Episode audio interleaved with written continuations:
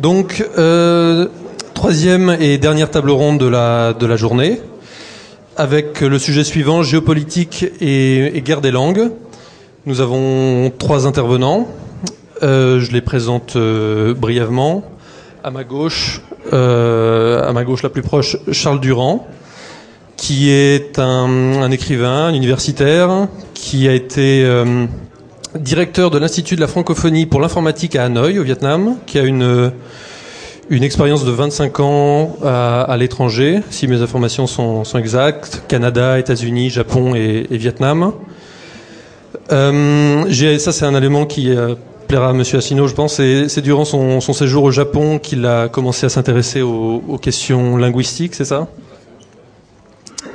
Et il développe une, réflexion sur l'anglais comme outil au service des visées impérialistes des États-Unis. Il nous en il nous en parlera euh, tout à l'heure dans son intervention. Et il, euh, parle notamment d'une guerre des représentations, une guerre cognitive. Euh, il explicitera ces, expressions tout à l'heure. Je, je mentionne quelques quelques titres de livres. Une colonie ordinaire du XXIe siècle la langue française, atout ou obstacle, la nouvelle guerre contre l'intelligence en, trois tomes.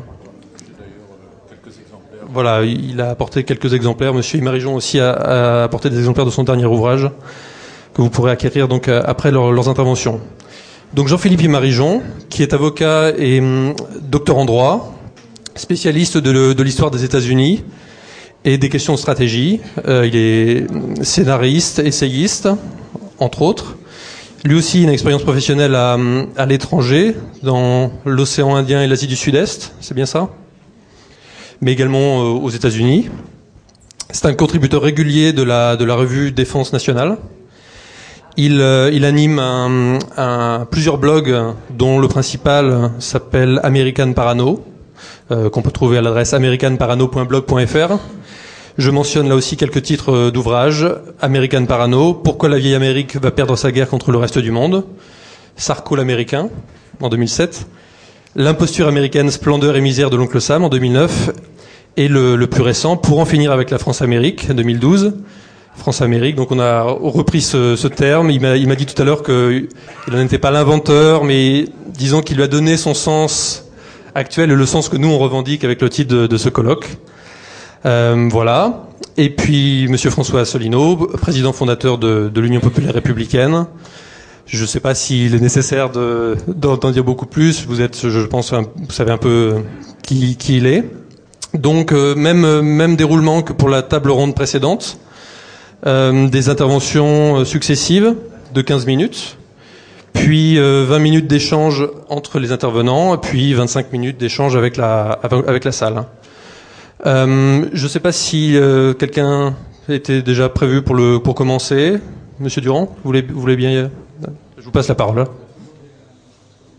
Oui, essayez de ne pas faire du bruit derrière notamment. Euh, tout d'abord, je tiens à remercier, euh, remercier Monsieur François Asselineau de m'avoir invité ici. Euh, euh, j'ai participé à pas mal de conférences jusqu'en 2006. Euh, je, je, vais vous expliquer pourquoi jusqu'en 2006 et après, euh, après le, rythme des conférences a nettement diminué.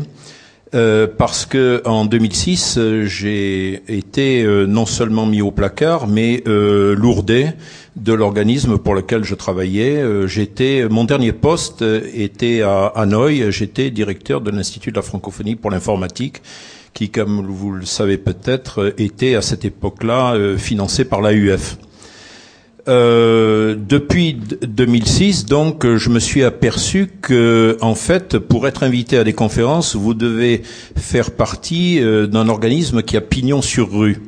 Euh, quand vous êtes connu, quand vous avez un poste à responsabilité, les gens vous invitent euh, à participer à de nombreuses conférences. J'ai été à l'autre bout du monde, j'ai été à Taïwan, j'ai été en Lituanie, j'ai été au Canada, euh, j'étais à Paris bien sûr. Euh, je suis pas parisien, mais enfin bon, euh, à Bruxelles, euh, donc j'ai été dans tous ces endroits. Et j'avais été invité à Cuba, mais à, Cuba, bon, ils payaient pas mes frais, donc euh, bon, c'était un, de mes collègues qui faisait euh, les exposés en se basant euh, sur sur le papier que je lui avais envoyé. Mais euh, donc à partir de 2006, quasiment plus rien, sauf euh, en 2009. Euh, en 2009, je suis invité à Genève. J'étais résident au Vietnam à cette époque-là, mais pour raisons personnelles. Et je suis invité par François Grain pour participer à une conférence à, à l'université de Genève. Et donc depuis 2009, en fait, j'ai pris plusieurs fois la parole à la radio, sur Radio Courtoisie, mais et également sur Radio Notre-Dame, mais il n'y a pas eu, il n'y a pas eu d'autre chose. En 2010, j'ai publié mon dernier bouquin, euh, une colonie ordinaire du 21e siècle, qui décrit euh, ben, ce que ce que vous savez déjà et, et les, les, les, conséquences du, du, phénomène que nous observons euh, actuellement.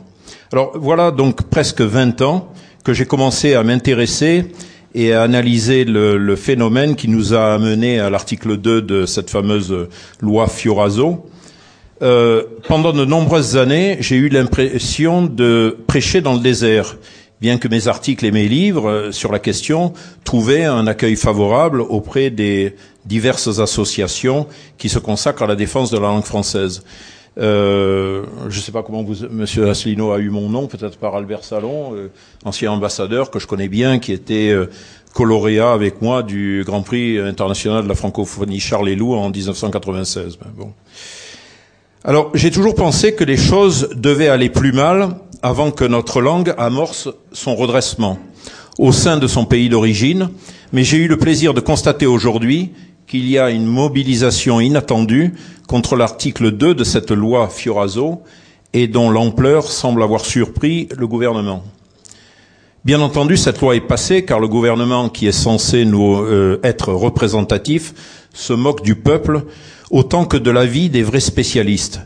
Nous n'assistons pas à une évolution des lois nécessitées par la conjoncture, mais à l'exécution d'un programme défini depuis longtemps et expliqué par Yves Eudes, qui, dès 1982, publia La conquête des esprits. C'est, je crois, l'un des premiers à avoir bien analysé les mécanismes qui ont été mis en place à l'issue de la Seconde Guerre mondiale par nos charmants amis les États-Unis pour coloniser les Européens continentaux en diffusant massivement la culture et la langue anglaise et pour cela en utilisant des collaborateurs stipendiés pour les aider dans leur entreprise. Alors, le mot coloniser n'est-il pas trop fort ici? Euh, non, il n'est pas trop fort, car s'il ne s'agit pas d'une occupation territoriale classique, il s'agit bien d'une occupation permanente des esprits dans le but de manipuler le comportement des personnes, de leur faire croire que les États-Unis incarnent à la fois la science, la sagesse et la compétence universelle, de façon à influer leur choix en faveur d'une méthode états-unienne, d'un produit manufacturé aux États-Unis, d'une méthode conçue aux États-Unis en faveur de la politique états-unienne internationale, en faveur de la langue anglaise et des produits dits culturels états-uniens, aux dépens, bien entendu, des nôtres. Alors, rien de cela n'est fondamentalement répréhensible. Après tout, euh, on pourra observer que l'Alliance française essaye de faire la même chose de par le monde, ainsi que le Goethe Institute, euh, ou l'Institut Cervantes, ou encore les instituts Confucius, qui sont en train de se, de se multiplier de par le monde. Toutefois, ces instituts opèrent au grand jour, au vu et au su de tout le monde, ce qui n'est pas du tout le cas avec l'action états-unienne qui est subreptice et souterraine. Dès le départ, cette action avait a eu également pour corollaire de noyauter le monde politique des pays à conquérir au détriment de leurs habitants. Comment s'étonner après d'un Valéry Giscard d'Estaing, anglolâtre notoire, qui, pour renforcer le dispositif mis en place, crée en 1976 la French American Foundation.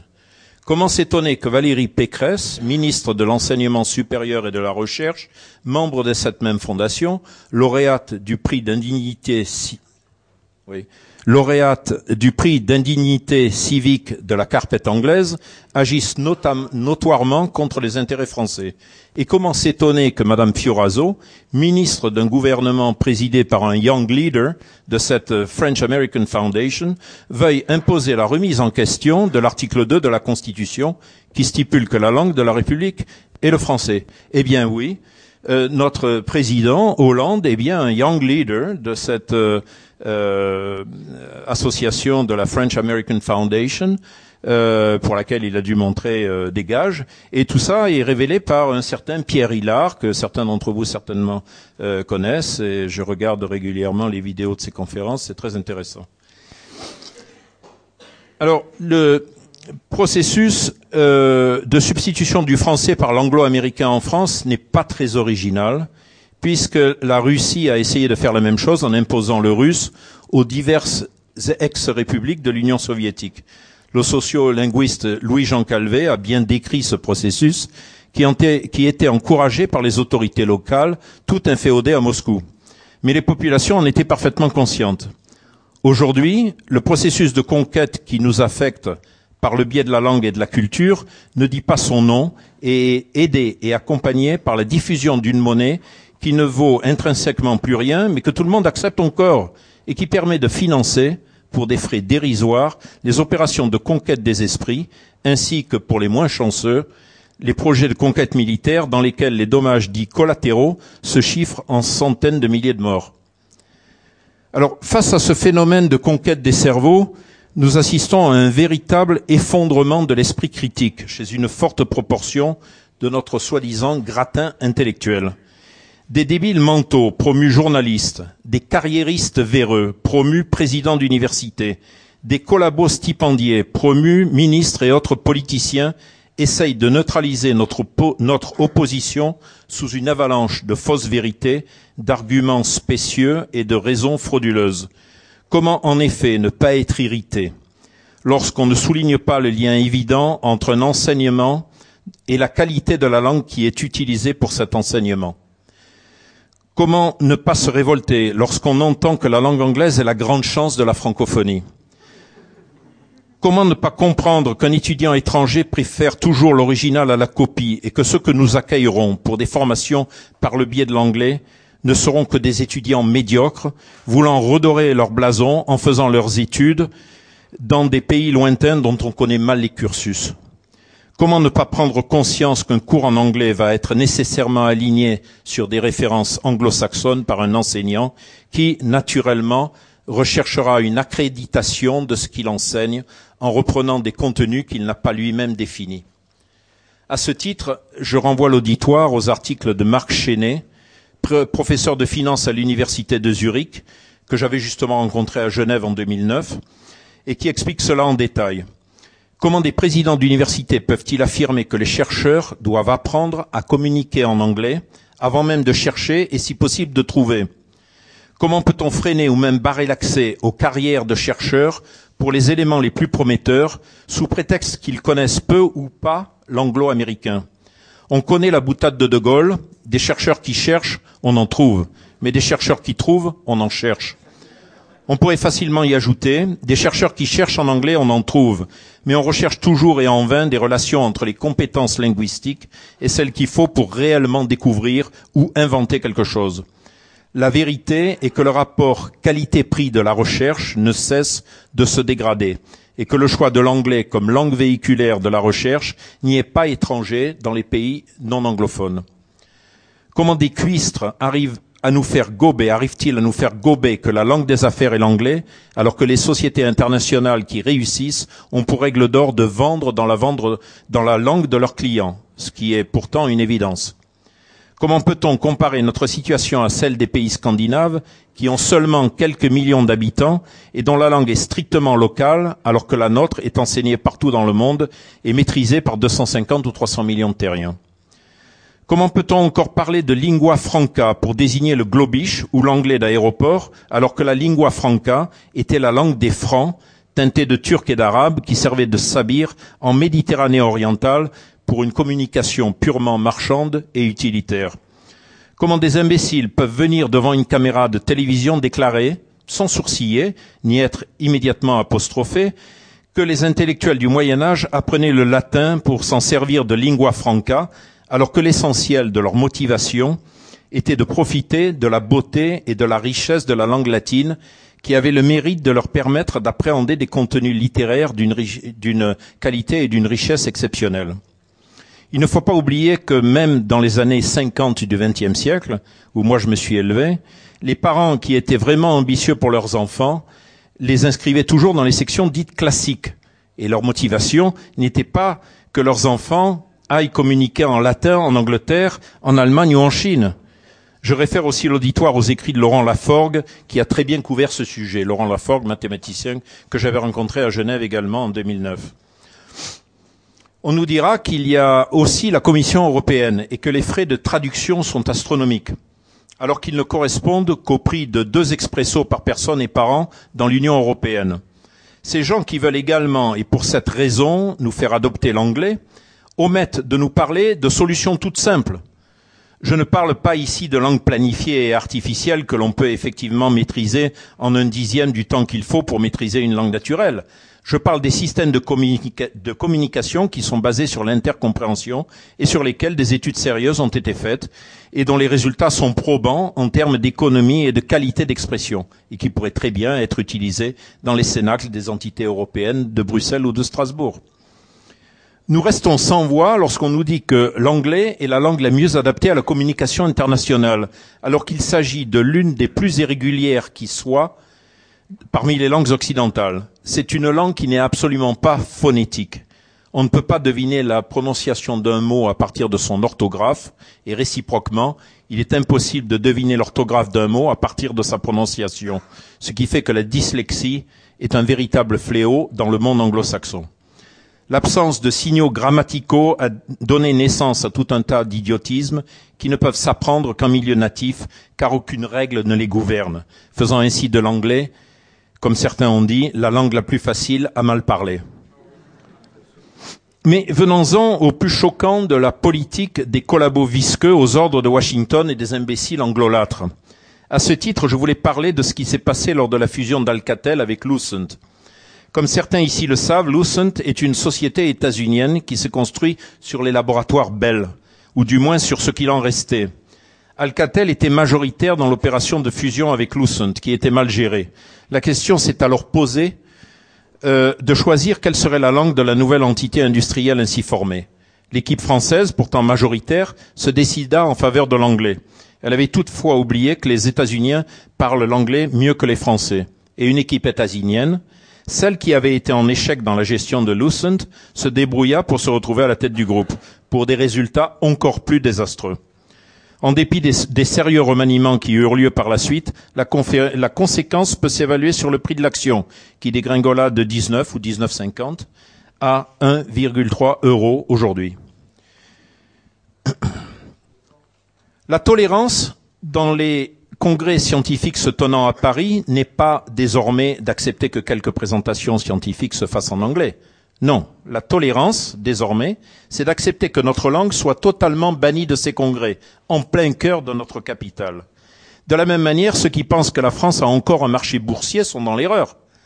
Les entreprises françaises qui veulent émettre leurs titres et les faire coter sur Euronext se voient à présent soumettre à des centaines de pages de questionnaires en anglais, à des normes et des contrats jugés par des, tribunaux états-uniens, le tout résumé en quelques pages dans un français généré par un programme de traduction. La rencontre des entreprises françaises avec les investisseurs français est placée sous l'œil états-unien. Cela aurait-il été possible si l'anglais n'avait pas été imposé comme langue des affaires? Certainement pas.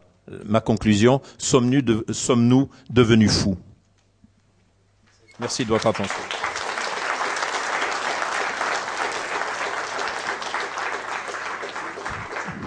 Merci, merci Monsieur Durand. Je, je pense que Monsieur Marijon, vous voulez bien prendre la parole? Oui, bonjour et merci de m'avoir invité. Euh, merci à François Asselineau d'organiser cette réunion. Euh, je vais rebondir sur ce que ce qui vient d'être dit euh, sur le fait que euh, la langue anglaise qui nous serait euh, qui nous est imposée vernaculaire euh, serait un instrument euh, à sens unique de domination. Je suis d'accord, mais ça me fait penser immédiatement euh, réflexion, puisque nous sommes dans un système, je dirais, de panoptique. Enfin, vous avez vu les affaires Vérison, etc. Tout le monde tombe de l'armoire et semble s'apercevoir que les Américains cherchent le contrôle absolu des âmes et des cœurs, comme ils disaient en Afghanistan, avec le succès que, que l'on sait Euh, une anecdote quand j'étais aux États-Unis que un exportateur japonais me, disait et qui est très qui est très juste. Euh, mettons Alcatel, Lucent. Euh, vous avez une négociation internationale. Vous avez d'un côté des Américains, de l'autre côté des Français ou des Japonais.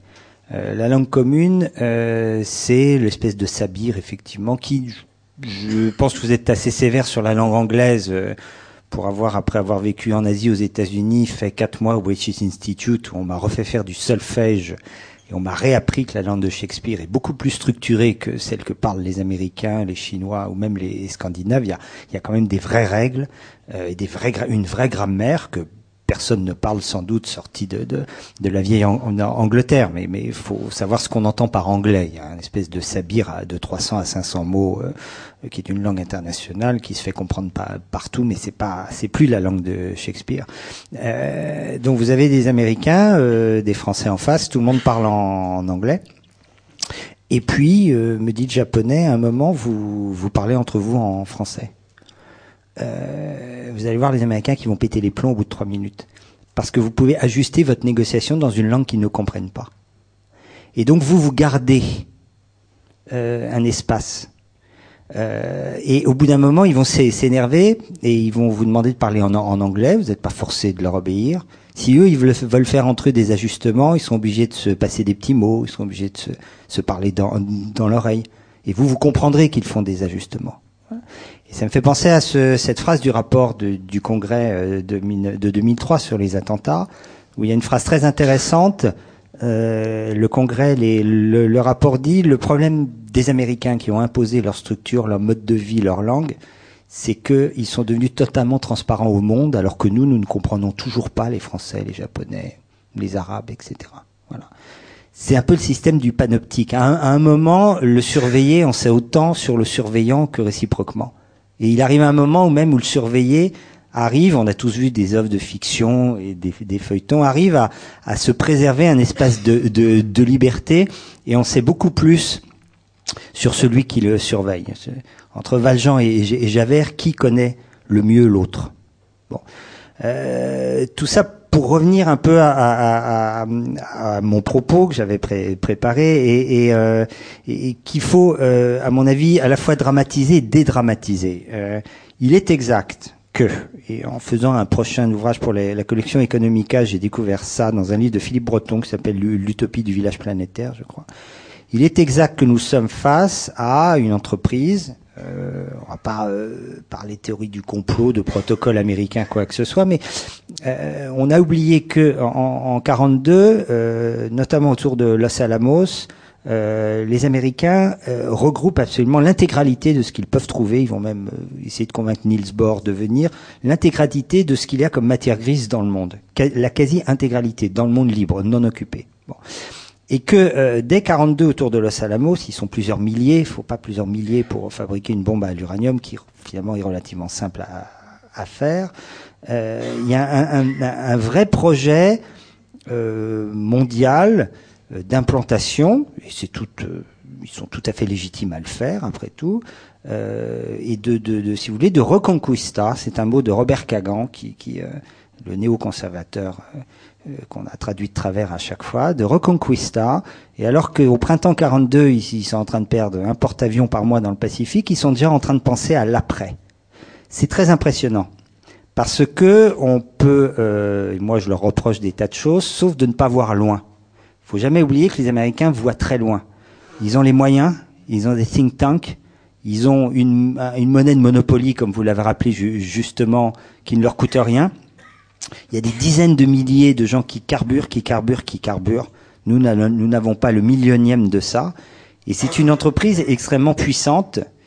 Et euh, l'implantation et, si vous voulez, l'invasion par la langue anglaise, à mon avis, et c'est vraiment la partie émergée de l'iceberg, et ça vient une fois que euh, tout est en place. Vous avez rappelé à juste titre que nous avons euh, énormément, on l'a découvert au moment de la formation du, nouveau gouvernement, énormément de, bébés de, de, la French American Foundation. Euh, je dois vous dire que dans la revue Défense nationale, j'ai une liberté complète. En 13 ans, on m'a demandé de retirer une phrase où dans un billet, j'évoquais la French American Foundation. C'est pas par peur des représailles ou quoi que ce soit, mais il y a des sujets tabous. On ne parle pas de la French American Foundation. Bon. Euh, alors, c'est vrai tout ça. Bon. Mais si on ne se prêtait pas aussi pour des raisons de, de, de, de, comme, le lapin dans le phare dans les phares de la voiture, à, à, à, cette espèce de fascination qui dure depuis deux siècles et demi pour l'Amérique, en s'imaginant qu'elle a les mêmes valeurs que nous, alors qu'il suffit de lire les Américains pour euh, comprendre que eux ont un discours d'antagonisme frontal avec nos valeurs. Euh, je veux dire, le discours, euh, par exemple, la phrase, l'aphorisme à deux balles de Nicolas Sarkozy aux États-Unis, deux, deux, nations séparées par des valeurs communes, euh, c'est un discours français depuis deux siècles. Vous pouvez toujours lire les auteurs américains, vous en trouverez pas un qui vous dira euh, que la France et les États-Unis ont les mêmes valeurs. D'abord parce que c'est faux. On n'a pas du tout la même notion d'égalité immédiatement.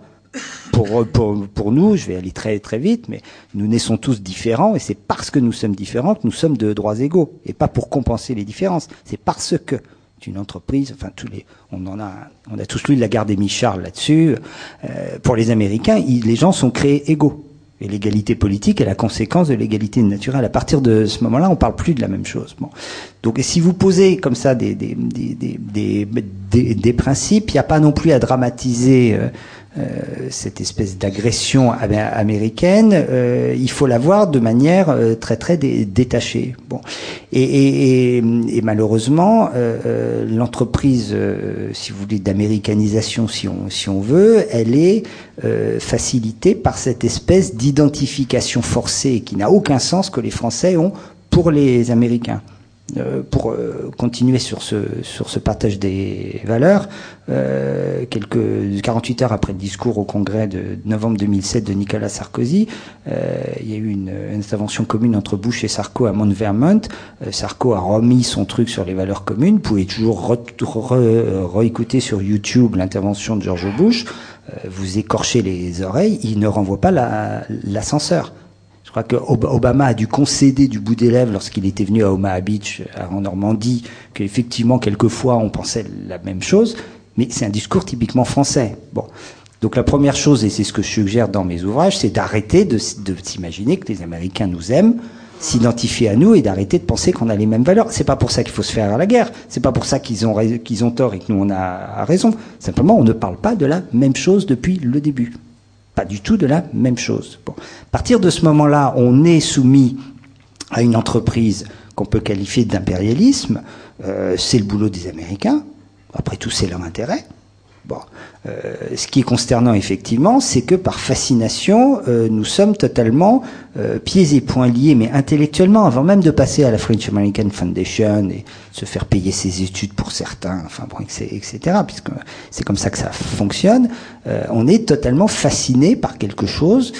Euh, on s'identifie à ça. C'est une espèce de, de, Hegel en avait parlé on peut dire la possibilité du, du, Nil. Enfin, Tocqueville, qui était un grand dépressif, avait un peu senti cette espèce de, de ce côté hôpital psychiatrique euh, des Américains, c'est-à-dire cet abandon, on veut plus être embêté par l'histoire, le monde, les problèmes. Enfin, René Girard un jour avait répondu à Frédéric Tadip, mais qui lui demandait pour, pourquoi vous passez la moitié de votre vie à Stanford? Et René Girard avait, dit c'est pour qu'on me foute la paix. C'est vrai. L'Amérique c'est la terre du grand repos. Bon, et on est fasciné par ça parce qu'on aspire tous, et toutes les nations aspirent à plus faire la guerre, à être sécurisées, etc. Soit dit en passant, faut pas s'étonner que l'Amérique verse dans une sécurisation et une suppression des libertés public de plus en plus euh, marqué. Euh, dès, dès le départ, c'est un peu ça le projet. Bon. Et, et, et donc, euh, on a des élites qui sont totalement fascinées par ça. Alors après, la langue, elle vient en bout de cours, je dirais. Pour reprendre tout, toujours notre président de 2007 qui a commencé à dire qu'il était fier que les TF1 diffuse des feuilletons américains tous les soirs, euh, son discours, il y avait deux choses qui m'avaient frappé quand je l'avais relevé dans, dans, dans Sarko l'américain. C'est le, enfin à l'époque c'était le seul vraiment discours structuré qui était disponible. Son discours aux ambassadeurs du 24 septembre 2007, je crois.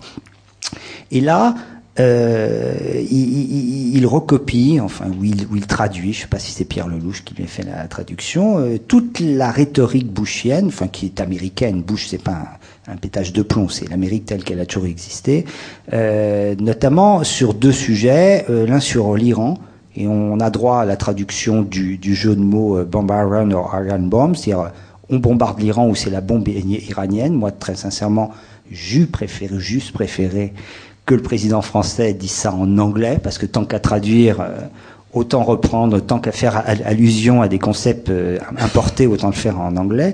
Euh, et puis, à deux reprises, il reprend cette idée qui devait faire hurler de rire feu Ben, ben Laden de la reconstitution d'un califat. Enfin bon, tout ça, c'est fais-moi peur, fais-moi peur. Et puis, en, regardant sur le site de l'Élysée, le mot califat avait été cité par Sarkozy à deux, reprises. Il était orthographié K-H-A-L-I-F-A-T. Euh, comme quoi les, frais de traduction avaient même été euh, réduits à la portion congrue. Euh, et une semaine après avoir publié le bouquin et l'avoir fait remarquer, j'ai regardé le site, ça avait été rétabli, c'est A. bon, si vous voulez, alors c'est ça. On peut se lamenter que euh, l'Élysée écrive califat à l'américaine. Ce qui est consternant, c'est que le président de la République, euh, et s'il le reprend, qu'il ne le reprendra pas, euh, reprenne des conceptions et des idées et euh, une espèce de d'anxiogénéité de, complètement délirante en faisant peur aux Français, comme les gens de Fox News font peur aux téléspectateurs américains du fond du Milwaukee en lui présentant, notamment par exemple lors des émeutes en novembre de, 2004, euh, toutes les villes françaises à feu et à sang. Bon, et c'est ça le danger, c'est-à-dire qu'on est rentré depuis dix, ans dans une espèce de, un mode de pensée typiquement euh, américain. Et la langue, elle vient après. C'est pas très très grave. Moi, je, je la loi Fioraso, elle me, bon, elle est très très embêtante, mais je vois pas trop. Enfin, je vois pas. Euh, un Français qui écrit, un physicien, quelqu'un du Collège de France, un prix Nobel comme Étienne Klein, ou, bon, s'il a des bonnes idées, il, de toute façon, même s'il les publie en, français, on va lui demander de les traduire en anglais, il les, il publiera. Il y a des tas d'auteurs euh, français, des traductions, euh, des éditions techniques comme chez Economica, à qui on vient demander de traduire le bouquin en, en anglais, parce que de toute façon, si l'idée est bonne, ça marche. Bon. Euh, si l'idée est mauvaise, c'est pas en traduisant, qu'il écrive en français ou en, ou en, anglais, de toute façon, il, sera, il ne sera pas lu. Alors c'est vrai qu'on fait croire à nos étudiants, on fait croire à nos chercheurs que c'est un peu comme de mettre un message sur Facebook, on s'imagine que la Terre entière le lit. Bon, on s'imagine que maintenant on va écrire des choses ou professer en, en, en anglais, donc la Terre entière le lira. Non, c'est pas vrai. Bon, ni plus ni, ni moins. Et si c'est bien, eh ben la traduction, elle sera faite. Moi, dans la revue Défense nationale, un jour, le, l'ambassade des États-Unis, enfin le secret, le premier secrétaire, je ne nommerai pas, qui fait du, qui fait de l'entrée, enfin qui fait de la surveillance parce que c'est son boulot, a téléphoné à la revue pour avoir le, texte anglais d'un article que j'avais pu publier, puisqu'ils le lisent de toute façon. Bon, donc euh, ce qu'on écrit de manière intelligente en français, c'est lu à l'anglais, c'est lu par la NSA de toute façon. Ils ont suffisamment de milliers de gugus payés en billets de Monopoly pour euh, le faire. Bon, donc euh, c'est un peu un coup d'épée dans l'eau, ça sert à rien cette loi ça sert pas à grand chose, mais ni dans ni en bien et, ni en mal vraiment. Bon, et, et, ce qui est désolant, c'est que euh, euh c'est euh, encore encore une fois derrière ça, euh, et je vais prendre une année, enfin une discussion que j'ai eue hier à l'école militaire. Ce qui est désolant, c'est qu'on pense américain. C'est pas qu'on parle américain. C'est qu'on est venu en disant par de penser américain. Bon. Hier, il y avait un symposium à l'école militaire qui réunissait l'ENA, l'HEC, HEC et l'école de, guerre. À un moment, le discours est parti sur les valeurs. En sortant, je discute avec un, ami général et un, lieutenant de l'école de guerre. Euh, puis la discussion est arrivée sur, la bataille d'Alger, euh, valeurs, etc. Et, et, bon, je vous la fais courte, mais à un moment, ce jeune lieutenant de Saint-Cyr dit, euh, mon général, bon, tout ça c'est gentil, les valeurs on ne leur fera pas, mais enfin, si demain matin on chope un islamiste, on sait qu'à 18h une bombe va exploser, ça fait 20 morts, on va se retrouver dans la même rhétorique qu'Alger en 57, et puis on va, lui, on va lui casser quelques dents et arracher quelques ongles. Et là, le général l'interrompt, lui dit, lieutenant, si vous raisonnez comme ça, vous n'avez rien à faire dans l'armée française. Bon. Et c'est vrai que c'est un raisonnement, il y a 10 ans, il y avait des interdits et des blocages. Et Dieu merci, les officiers généraux de l'armée française et nos services de police ce qui s'est passé à, Alger il y a 50 ans, c'est un blocage. Or, il y a 10 ans, vous n'auriez jamais entendu un jeune lieutenant de Saint-Cyr venir vous dire, mais pour des raisons d'efficacité, il va bien falloir ressortir la baignoire de la Villa Susini et puis les électrodes. Au bout de 10 ans, les Américains ont réussi à nous mettre dans la tête, vous avez des tas de Français qui vous diront calmement ce qu'ils n'auraient jamais dit lors des attentats de 95, par, par exemple, de la fête Kelkal qui vous dirait aujourd'hui, bon, si on chope quelqu'un, on sait qu'il y a 50 morts ce soir dans le RER, e il faut bien le faire parler. La réponse française, c'est non. La réponse américaine, c'est oui. Voilà. Alors après, vous pouvez mettre ça avec l'imparfait du subjonctif. Et ce jeune lieutenant, il parlait un français parfaitement châtié, mais il ne pensait plus français. Voilà. Un exemple extrême, mais c'est ça qui, qui, qui nous arrive. Bon.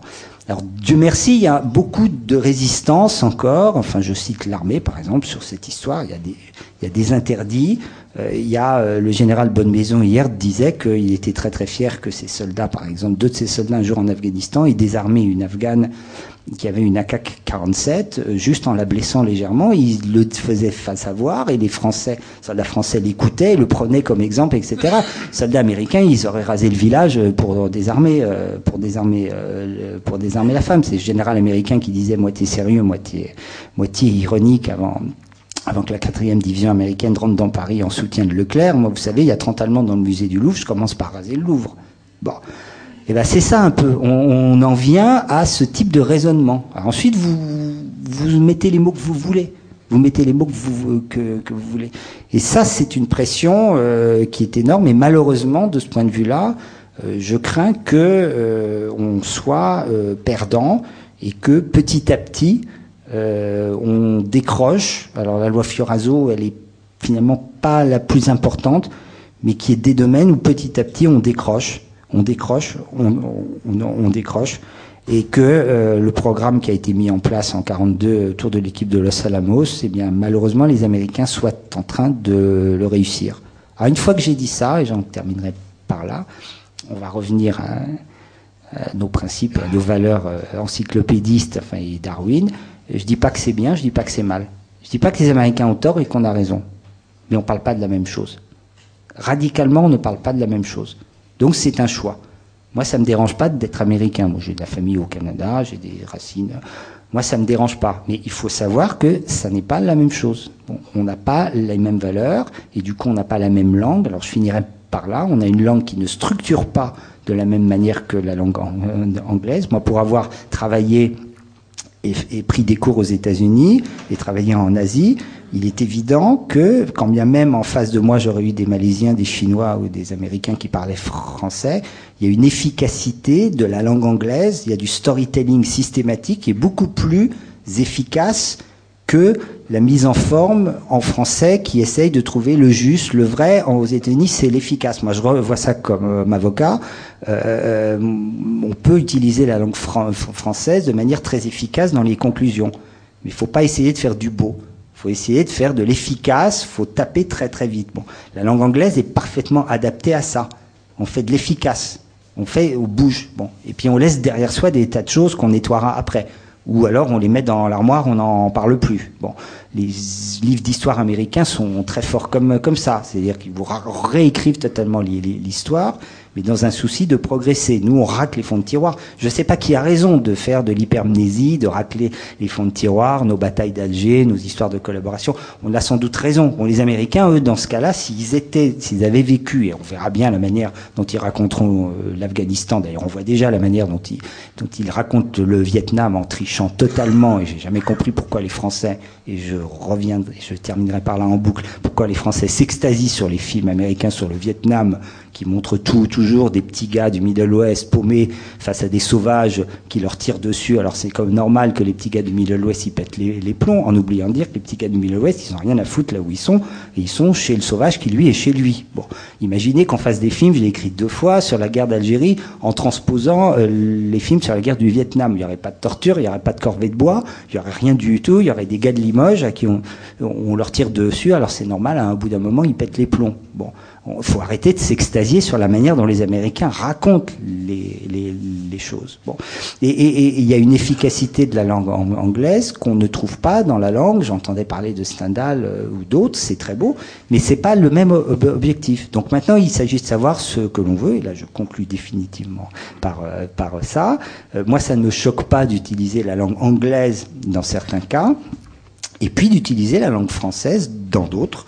Et puis quand je me retrouve, et ça m'est arrivé une fois, euh, c'était en Malaisie face à un Américain, il y avait un Libanais à côté de moi. À un moment, on s'est mis à parler français. Je peux vous assurer que l'Américain, au bout de deux minutes, il a pété les plombs parce qu'il ne comprenait rien. Eh ben, tant pis pour lui. Moi, je le comprends. Lui, il pouvait pas le faire.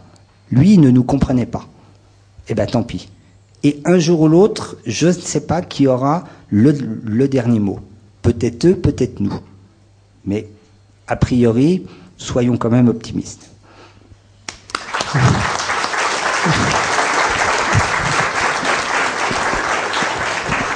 Merci Monsieur et Marie-Jean. Je... Monsieur Asselineau, à vous à votre tour. Oui, merci. Je commencerai mon, mon propos par là où vous l'avez euh, terminé en posant une question de fond, c'est pourquoi finalement faudrait-il défendre la langue française? Parce que j'ai l'impression qu'un certain nombre de nos responsables euh, se posent finalement cette question en disant ma foi, puisqu'il y a une langue internationale, adoptons-la. Donc la première question est là celle-ci, j'aurais tendance à y apporter deux réponses. La première, c'était la réponse de Mathieu de, de Courriel tout à l'heure, parce que c'est notre langue.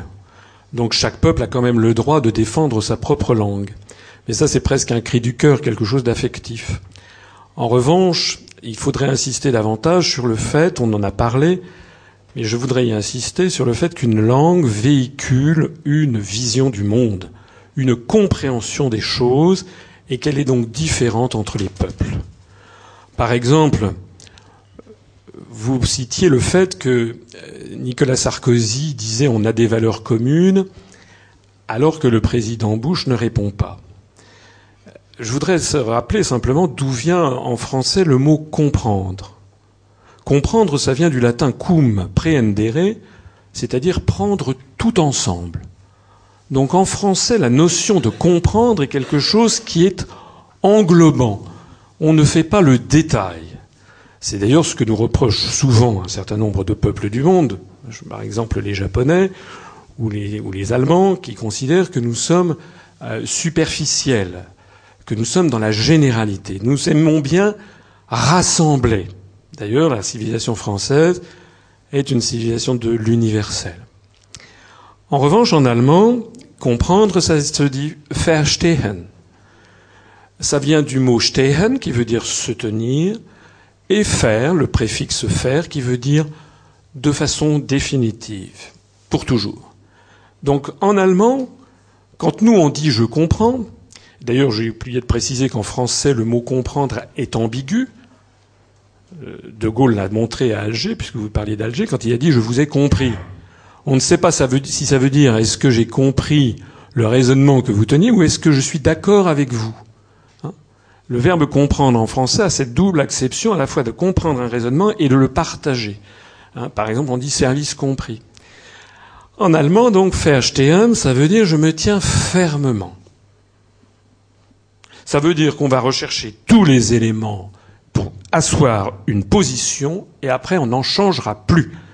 C'est un, peuple de droit écrit avec des choses qui sont extrêmement fermes. Ça va d'ailleurs donner une certaine lourdeur à la pensée allemande, quelque chose de très, euh, de très, de très ferme, mais qui euh, a aussi ses avantages.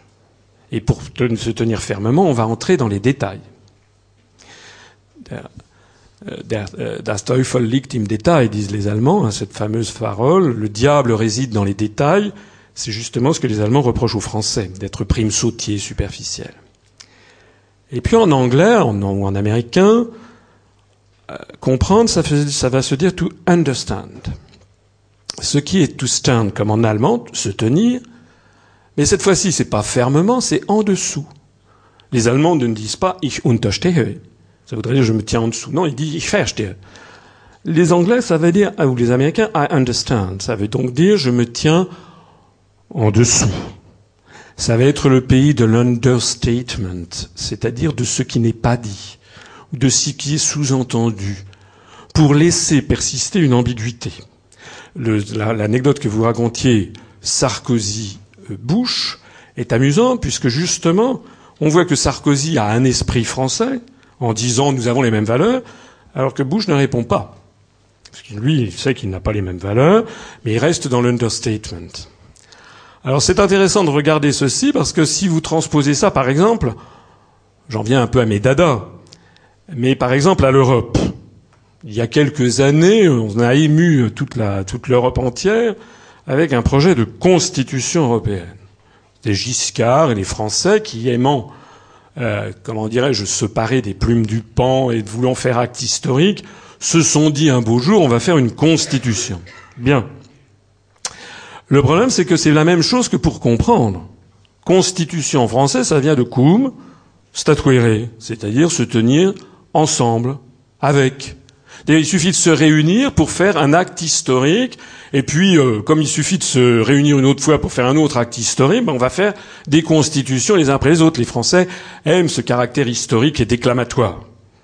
C'est d'ailleurs la raison pour laquelle, depuis le 14 septembre 1791, nous sommes les champions du monde, toute catégorie, du nombre de constitutions.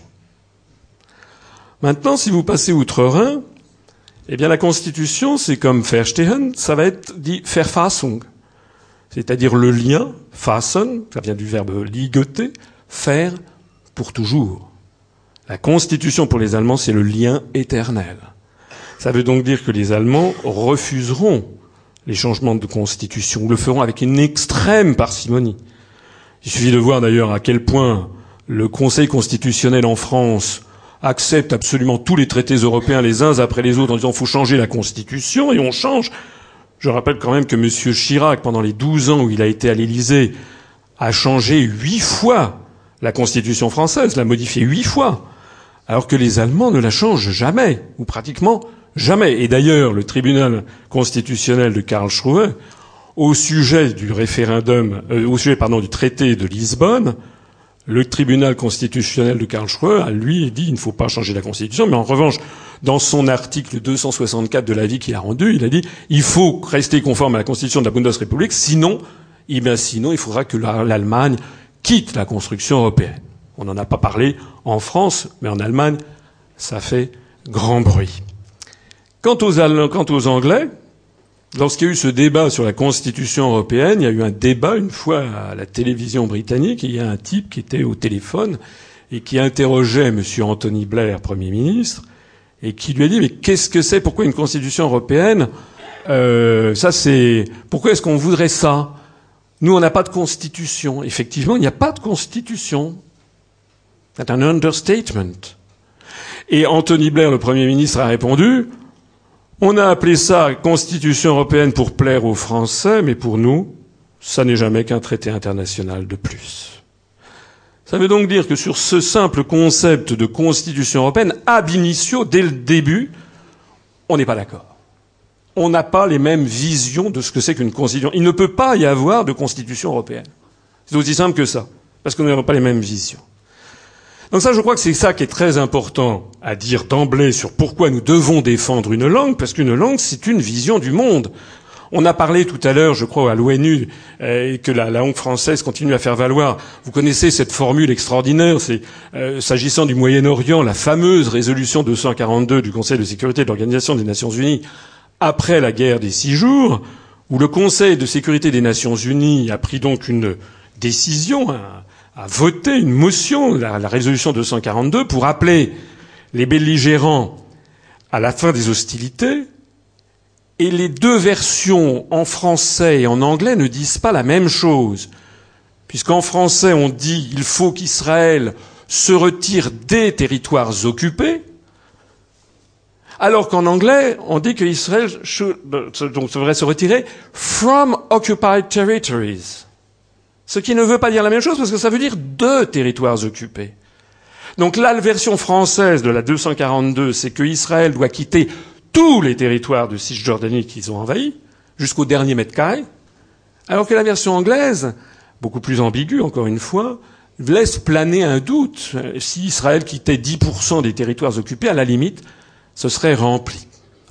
Donc on voit bien à quel point ça peut être très important une langue en matière internationale.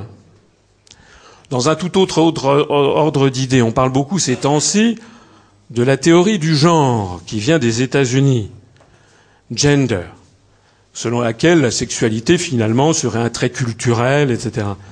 Fondamentalement, c'est une pensée d'origine anglaise, enfin anglo-saxonne, plus exactement, quelqu'un qui manie la langue anglaise, puisque je rappelle qu'en anglais, la langue anglaise n'est pas une langue sexuée. On dit un homme, un femme, un garçon, un fille.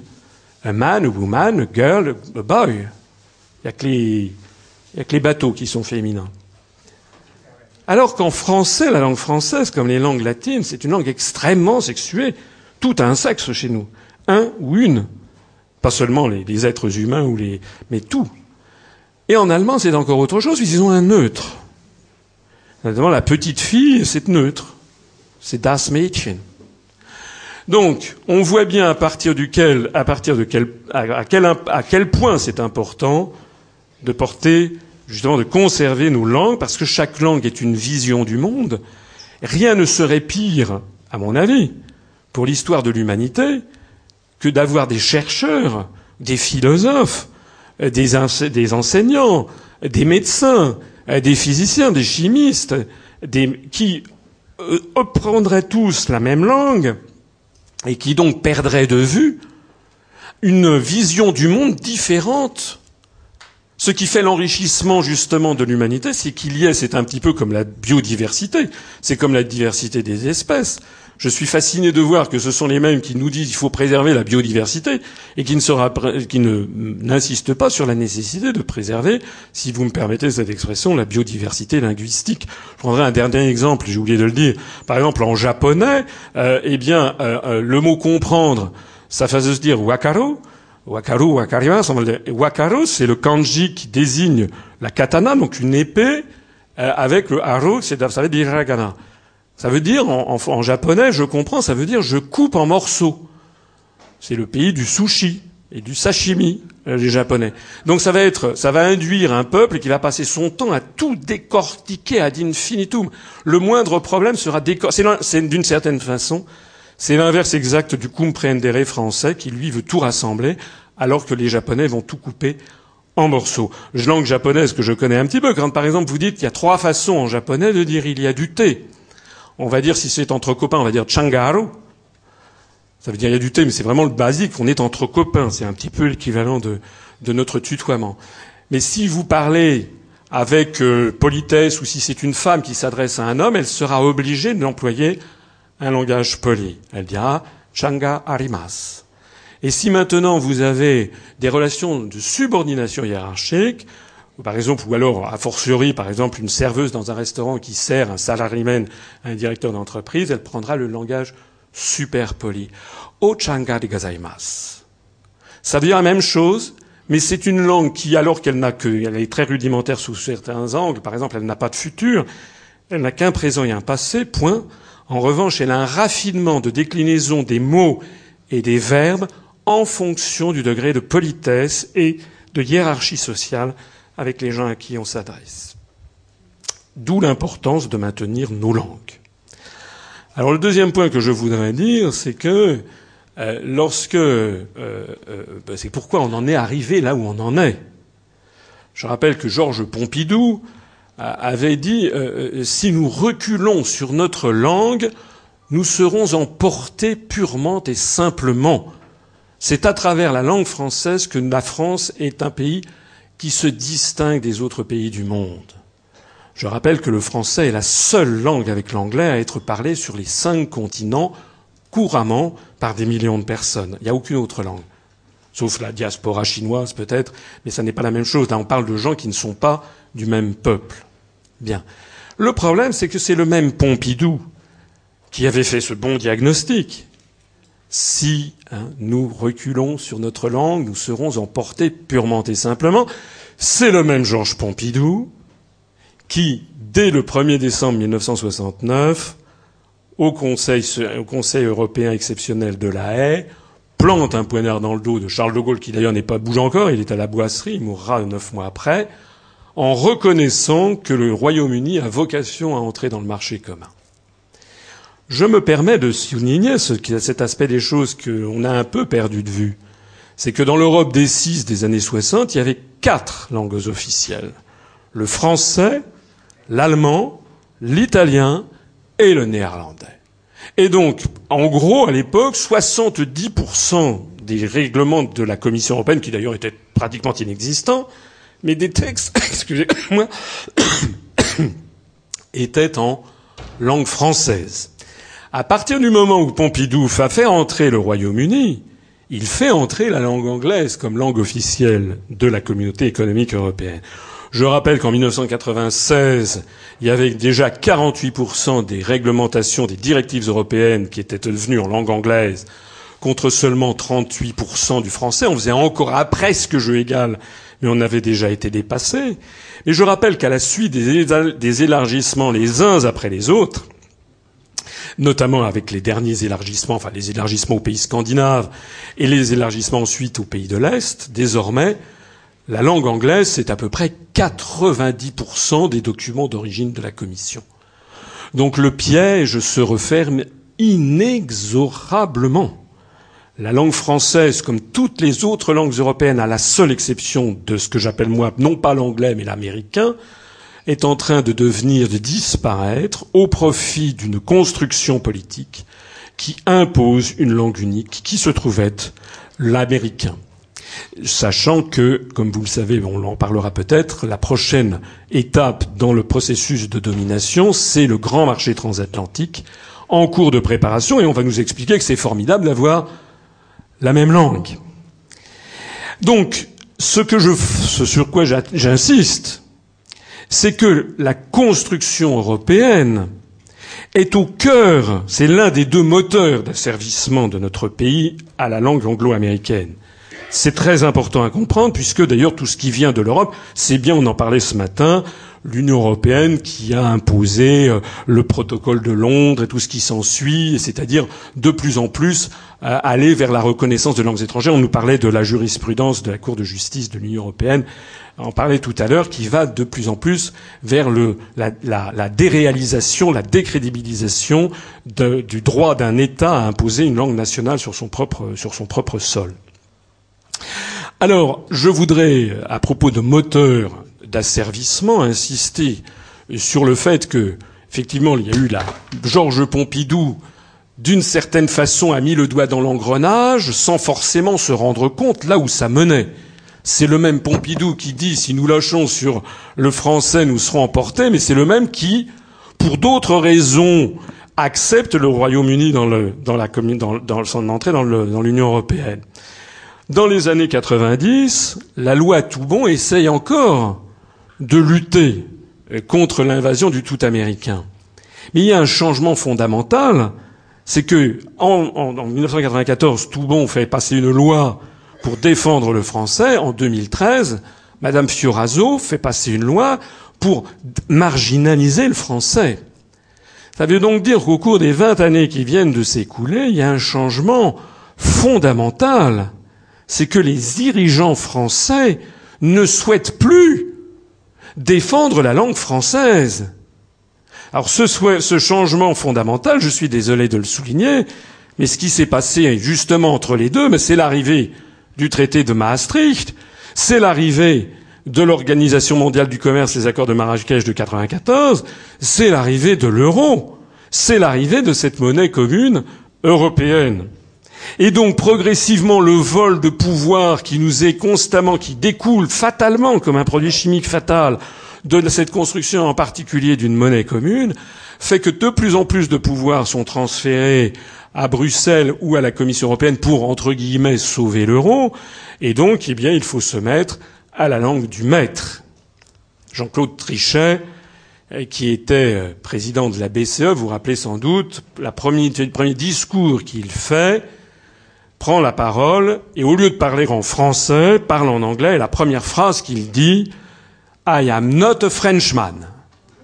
Il le dit devant les journalistes réunis. Alors on touche du doigt ici un autre problème qui est le problème de, classique dans notre histoire de France, du refus, enfin de, de la détestation du peuple français par ses élites, qui revient très régulièrement tout au long de notre histoire. Je ne vais pas vous parler de, de Charles VI qui signe le traité de Troyes de 1420 à la demande d'Isabeau de Bavière, sa femme, et du duc de Bourgogne, qui en gros considère que la France vaut plus un clou et qu'il faut la céder au roi d'Angleterre.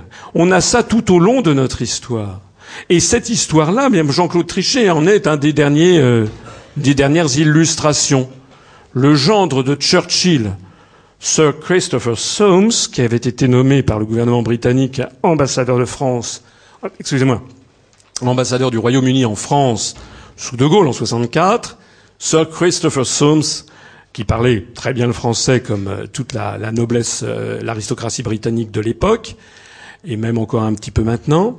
Sir Christopher Soames avait cette formule il faut toujours nommer un Français à la tête d'une organisation internationale parce que c'est le seul qui ne défend jamais les intérêts de son propre pays.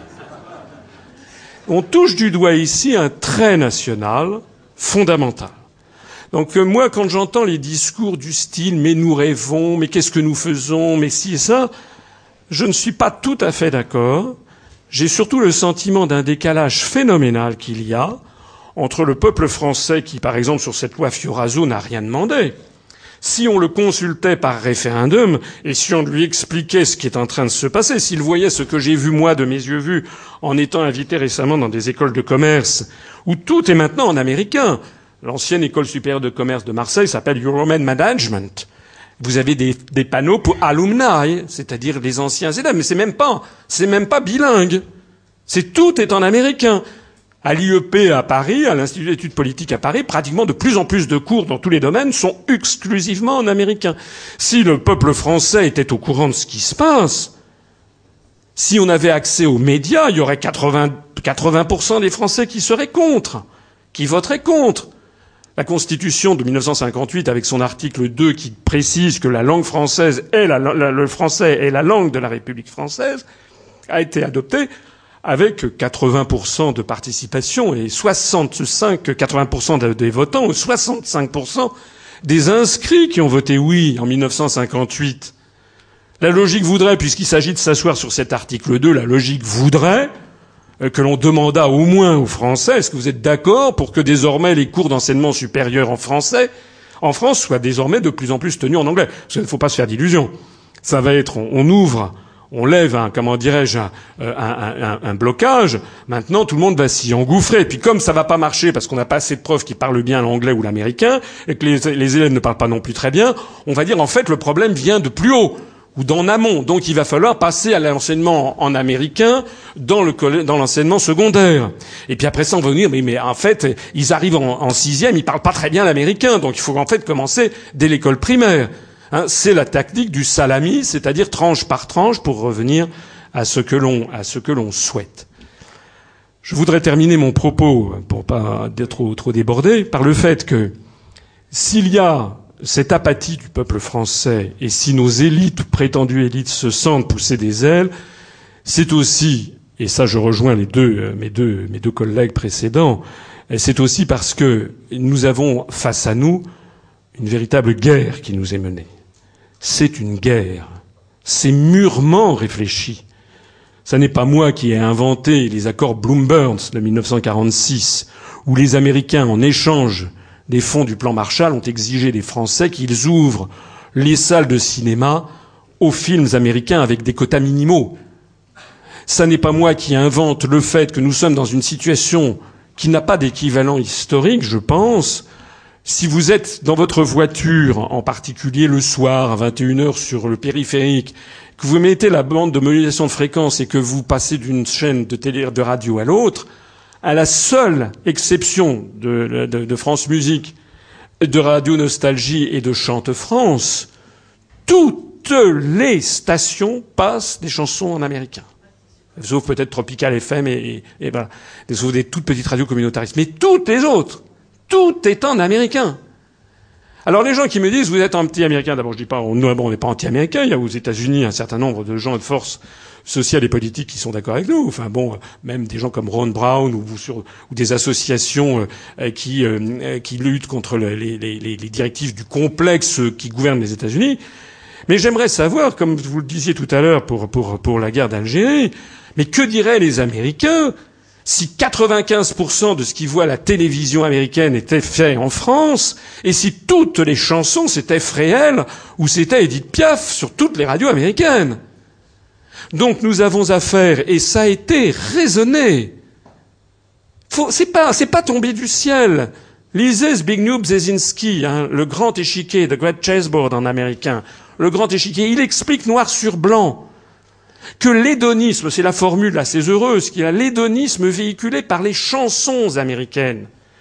le côté euh, surf, euh, Sunset Boulevard, euh, Oasis, etc. Enfin, Oasis, le groupe. Hein. Toutes ces chansons que fredonnent toute la jeunesse, pas seulement en France, mais dans les pays d'Europe. Tout ça fait partie d'un plan absolument prémédité. Lisez Bzezinski, le décrit comme ça. C'est, ça a été théorisé, vous le savez, sous le nom de soft power. C'est la conquête des esprits. En d'autres termes, et je terminerai mon propos, et c'est d'ailleurs la thématique de notre colloque sur la France-Amérique No Future. On a fait un clin d'œil en franglais. On ne peut pas lutter contre ce qui se passe si on n'explique pas qu'il s'agit d'une guerre qui est préméditée, délibérée, et qui emprunte essentiellement deux vecteurs fondamentaux. Le premier, c'est la construction dite européenne, qui a été, je ne cesse de l'expliquer à travers mes conférences, conçu aux États-Unis, soutenu aux États-Unis, toujours promu par les États-Unis, d'une part, qu'en termes de construction politique, et deuxièmement, si l'on ne se pose pas la question fondamentale de ce qu'est le soft power et comment y remédier. Tout le reste, ce ne seront que des jérémiades qui ne changeront rien. Merci beaucoup.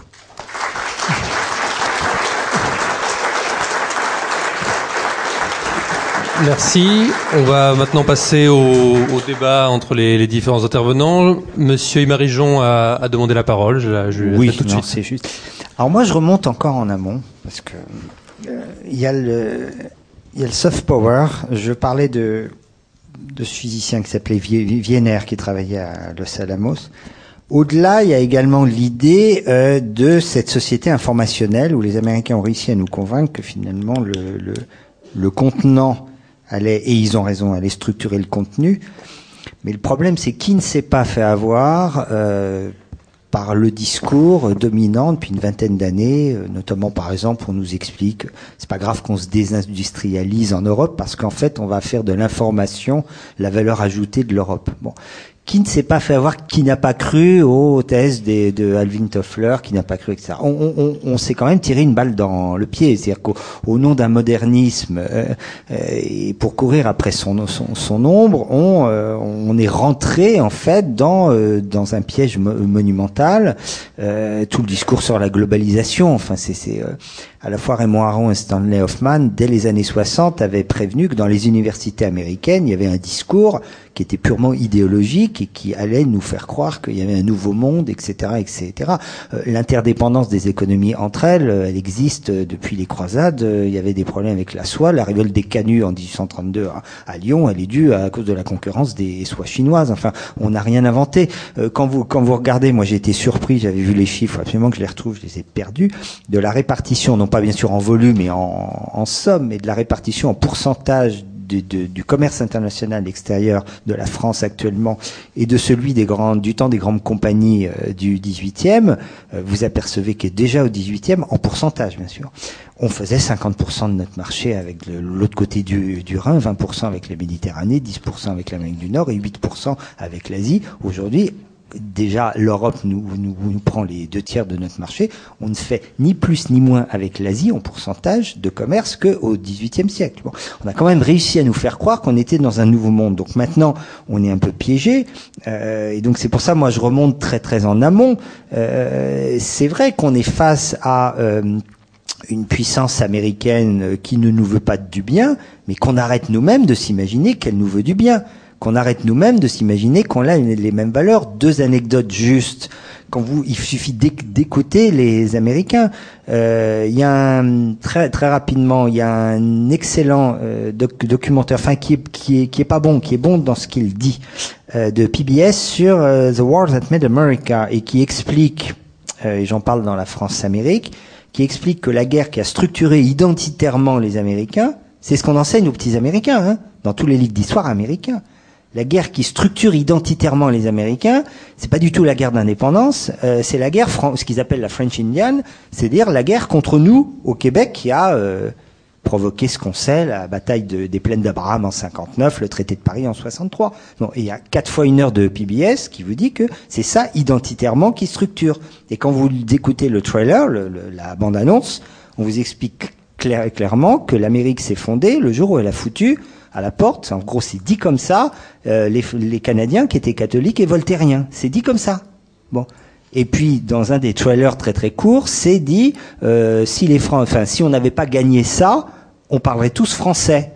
C'est agité comme un épouvantail. Les Français sont totalement inconscients de ça. Ils ne s'en rendent, ils ne s'en rendent pas compte. Monsieur Durand, une. J'avais simplement euh, quelques remarques à faire euh, sur ce qui a été dit. Euh, Monsieur Asselineau a parlé de, euh, comment dirais-je, de la, des- de visions du monde euh, qui sont différentes suivant la langue qu'on parle. Mais je pense qu'on peut tous s'en apercevoir très facilement sans aller loin. Vous prenez simplement un dictionnaire bilingue et euh, vous voulez traduire un mot et vous avez en face de ce mot euh, tout un tas euh, d'équivalents.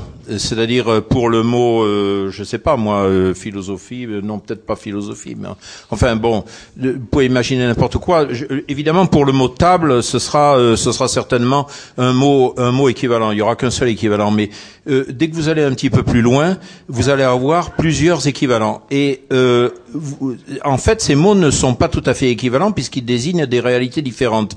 Quand vous faites une traduction, vous, vous prenez cette liste de mots et vous, vous avez à choisir le bon. C'est-à-dire que ça, ça correspond en fait à une autre langue correspond à un découpage différent de la réalité. Et mais vous le voyez directement au niveau d'un dictionnaire bi- bilingue, au niveau des mots.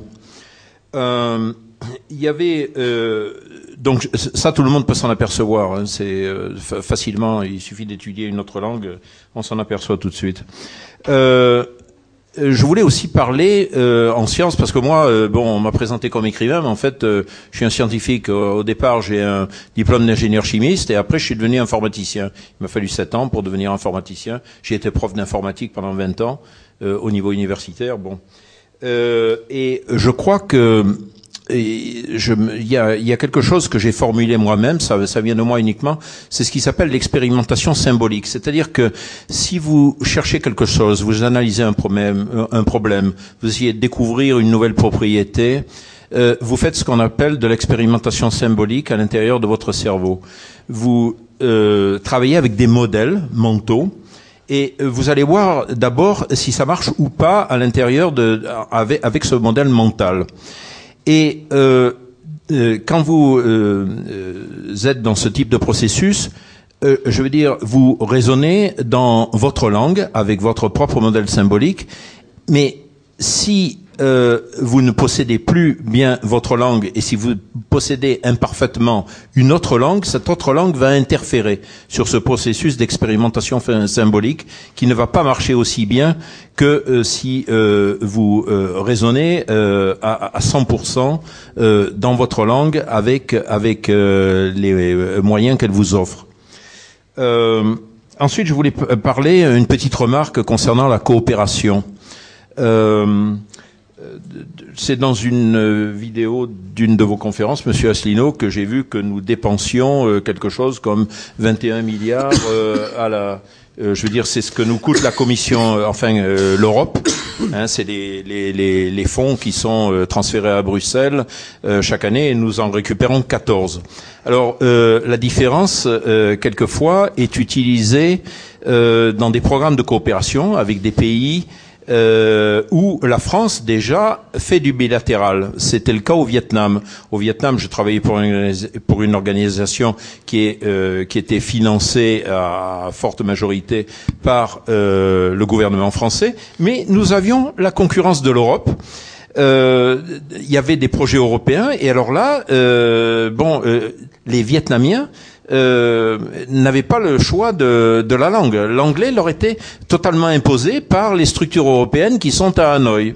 Alors, euh, il y avait euh, donc le, le financement AUF, il y avait le bilatéral euh, entre l'ambassade de France et, et le- les universités vietnamiennes, et euh, il y avait aussi donc cette, euh, cette euh, euh, ces organismes européens qui étaient à Hanoï et qui offraient un certain nombre de programmes dans lesquels euh, euh, il n'y avait aucun choix de langue. Ça ne se faisait pas en vietnamien, ça se faisait encore moins en français, ça se faisait uniquement en anglais. Donc notre argent sert, je veux dire, et, son usage est détourné pour favoriser pour, pour favoriser une influence qui n'est absolument pas la nôtre. C'est on, est vraiment au comble de l'absurdité. Et euh, pour je veux dire, moi je fais partie, euh, maintenant c'est le quatrième point, euh, je fais partie des personnes euh, qui au début ne croyaient pas du tout à, à l'exécution d'un plan. J'ai découvert ça petit à petit. Mais en fait, je crois que le citoyen moyen peut s'en douter un petit peu parce qu'il y a un faisceau de convergence dans l'exécution du plan qui vise à nous coloniser mentalement. il y a un faisceau de convergence qu'on ne peut pas nier. Je veux dire, des, gens qui me disent ah oui mais euh, euh, les anglicismes ceci cela mais tout ça est venu de l'extérieur. Ça vient euh, des médias ça vient du gouvernement ça vient d'entités ça, ça, ça n'émane pas du peuple du tout du tout donc, euh, je veux dire, il y a, y a, des moyens quand même d'être alerté, de se douter, et puis ensuite on farfouille, on cherche des documents, il faut lire beaucoup, et on s'aperçoit qu'en définitive, ce qui se passe correspond à un plan qui a été euh, euh conçu et, et, qui est en cours d'exécution. Une, une, brève réaction de M. Asselineau et après des, des réactions et questions dans la salle. Oui, je voulais rebondir sur ce qui vient d'être dit sur cette affaire vietnamienne. Effectivement, la France verse, rien qu'en coup direct, hein, 20, à peu près 21 milliards d'euros chaque année à la Commission qui nous en restitue 14 sous le drapeau bleu aux étoiles d'or. Et donc les, les collectivités locales sous le forme de FEDER, les associations de recherche, les, euh, les agriculteurs sont priés de dire merci l'Europe et, de, et après nous explique qu'on peut pas sortir l'Europe parce que sinon on n'aurait pas nos subventions. Mais c'est nous qui les payons aux deux tiers, euh, pour, qui nous en payons, nous les surpayons. Donc nous aurions, sortant de l'Union européenne, nous aurions exactement les mêmes subventions, sauf que cette fois-ci, ça serait marqué avec le drapeau de la République française et non pas le drapeau de la Vierge de l'Apocalypse du chapitre 15 de l'Apocalypse de Jean. Mais en plus de ça, effectivement, ces fonds servent à financer des politiques qui visent à l'éviction de la France de là où justement elle était forte et puissante. J'en reviens donc au diagnostic que je faisais préalablement. L'un des deux, l'un des deux grands vecteurs de destruction de la langue française en France, c'est le soft power continuel dans les médias, au cinéma, dans les radios, à la chanson, etc. Mais le deuxième vecteur, c'est la construction européenne. Et je voudrais insister sur un aspect qui, je crois, n'a pas été abordé depuis le début de ce colloque, qui, par ailleurs, tout à fait passionnant qui est que ce sont les mêmes, il suffit de voir au gouvernement, ce sont les mêmes responsables européistes français qui nous expliquent que la langue française, vue depuis Tokyo, New Delhi, Moscou, euh, Pékin, Washington ou Brasilia, ce serait de la gnognotte et qu'il faudrait dardard passer au tout américain, c'est ce que vient de dire Madame Fioraso, par souci de réalisme économique, ce qui par ailleurs est totalement faux. Hein. L'agence Bloomberg a montré il y a quelques mois, dans une étude précise, qu'elle euh, conseille la, la, la, troisième langue la plus importante à connaître au monde pour faire des affaires, c'est le français. En un, l'anglais, en deux, le chinois, en trois, le français, sur toutes les langues qu'ils ont étudiées. Donc, ce sont les mêmes qui nous disent qu'il faudrait passer la langue française par pertes et profits au nom d'un réalisme économique, qui nous expliquent qu'il faut développer les langues régionales au nom de la préservation de notre patrimoine. Madame Fioraso a fait passer son projet de loi en Conseil des ministres le jour même d'ailleurs de, la, journée de la francophonie, ce qui est, ce qui est un bras d'honneur, mais en plus de ça, le 7 mars, Madame Aurélie Filippetti, sa collègue du ministère de la Culture, a réuni une commission sur comment promouvoir le catalan le corse, le breton, etc., qui sont des langues sur lesquelles il y aurait beaucoup à dire d'ailleurs. Vous savez que le breton est une langue de création récente, début du XXe siècle, qui avait auparavant des différents des, dialectes de Quimperlé, des Côtes d'Armor, etc. Que d'ailleurs cette langue et ces langues ont toujours été promues par les gens qui voulaient la destruction de la France. Et là, on nous parle plus du tout de réalisme économique. Là, on nous présente la langue française comme terriblement totalitaire. Ce serait une langue impériale qu'il faudrait combattre, vue depuis Ajaccio Quimper ou Biarritz. Donc la langue française présente une particularité qu'il faut avouer assez remarquable, c'est qu'elle est à la fois méprisable parce que ridiculement petite et odieuse parce que tyrannique selon l'angle duquel on, on, parle. En réalité, vous avez trouvé, vous avez compris ce qui se cache derrière, c'est la destruction de la nation, la destruction de la République française, qui est l'empêcheuse d'impérialiser en rond. C'est de ça qu'il s'agit. On ne peut pas parler de la destruction en cours de la langue française sans parler de la promotion des langues régionales qui va de pair avec la volonté du gouvernement, qui d'ailleurs n'est que le, comment dirais-je le, le, gouverneur d'une province colonisée qui vise contre la volonté des populations, on l'a vu le référendum sur l'Alsace du 7 avril dernier, à essayer d'obtenir de démanteler la République, supprimer les départements pour avoir des collectivités territoriales alsaciennes où on parlera l'alsacien et l'anglais. Jean-Guy Talamoni a dit je verrai de mon vivant une Corse indépendante dans le cadre européen, c'est-à-dire on parlera le corse, et puis comme Coinet, Hein, comme langue vernaculaire générale, ça sera l'américain. Les Catalans, c'est pareil.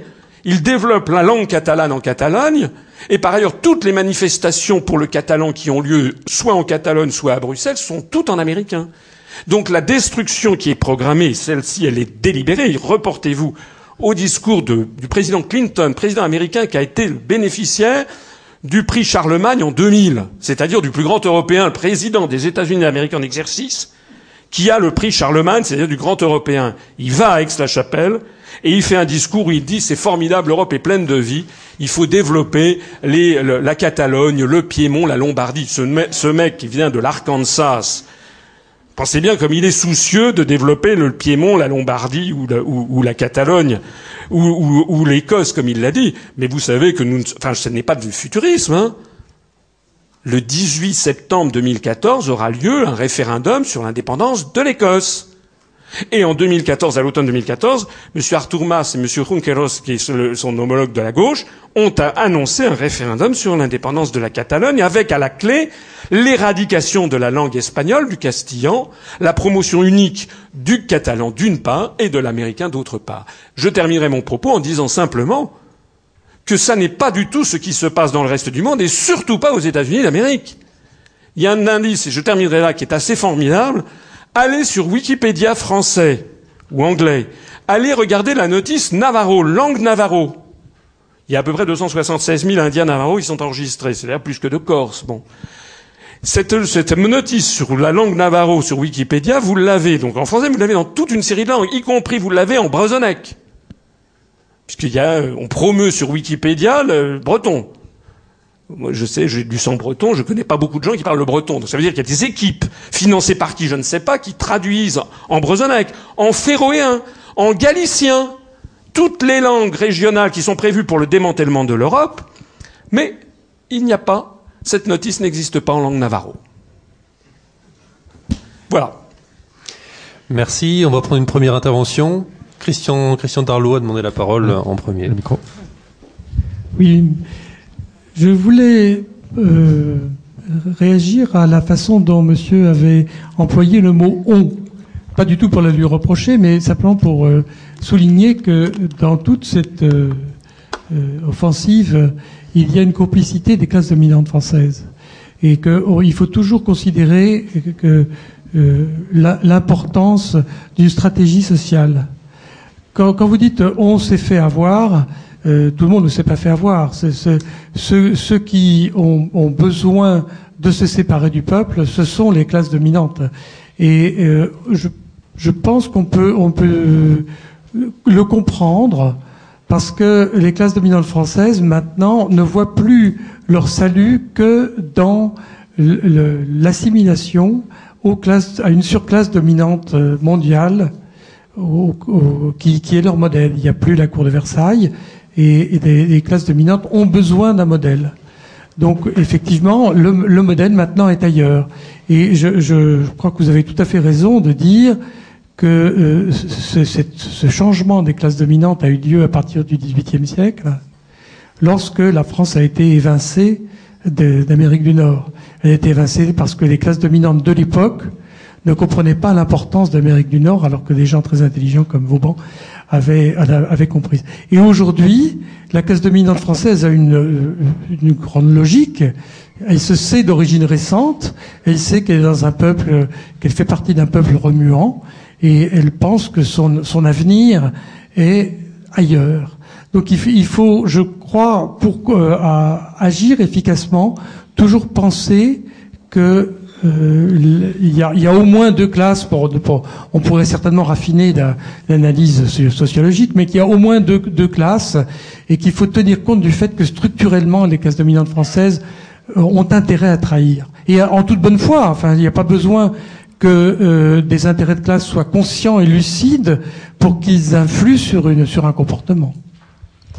Oui, c'est si vous voulez, mais quand je dis on, je maintiens on. Euh, des exemples qui ont, par exemple, pas grand-chose à voir, mais des concepts qui sont intégralement d'importation américaine. Un, très simple, le Big Bang. Est-ce que vous avez suivi depuis une quinzaine d'années, les physiciens européens essayent de sortir de ce modèle de Big Bang qui ne veut rien dire, qui est un piège déterministe? Bon, parce que le Big Bang, c'est jamais que l'idée de Condorcet, surtout de la place, qu'il y a une origine à tout et que tout est contenu depuis l'origine des, temps et que les âneries que je suis en train de vous dire, en fait, c'était déjà dans la particule il y a 15 milliards d'années.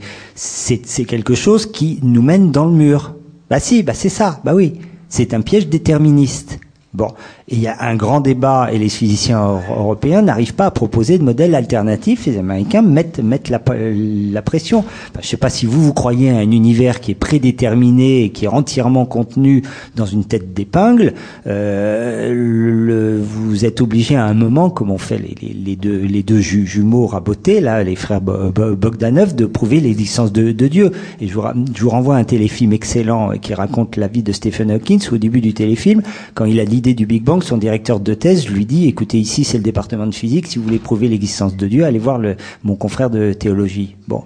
Non, non, mais il y a, attendez, ce que je veux dire, c'est qu'il y a des fonds philosophiques que nous avons adoptés il y a deux siècles. On en pense ce que l'on veut, dont les Américains se sont fait les champions, mais on ne peut pas dire qu'ils nous sont c'est-à-dire qu'ils nous sont imposés totalement, parce que derrière la langue, etc., il y a tout un mode de pensée. Bon, le, libre échange, on pourrait parler du libre échangisme, etc. Il y, a, il, y a, il y a quand même des choses depuis la fin des Lumières auxquelles on participe sans se rendre compte que c'est pas que c'est des choses idiotes, mais qu'aujourd'hui elles sont en bout de course. Non, non, mais attendez, là, euh, c'est un point de détail, quoi que ce soit. Non, non, non, non, non, non, c'est pas un point de détail parce que, attendez, attendez, je vais prendre un truc très simple, si, si vous permettez au moment de l'affaire Strauss-Kahn, été interviewé et on m'a demandé en tant qu'avocat, c'est bizarre quand même que les gens puissent les prendre avec des, des menottes, etc.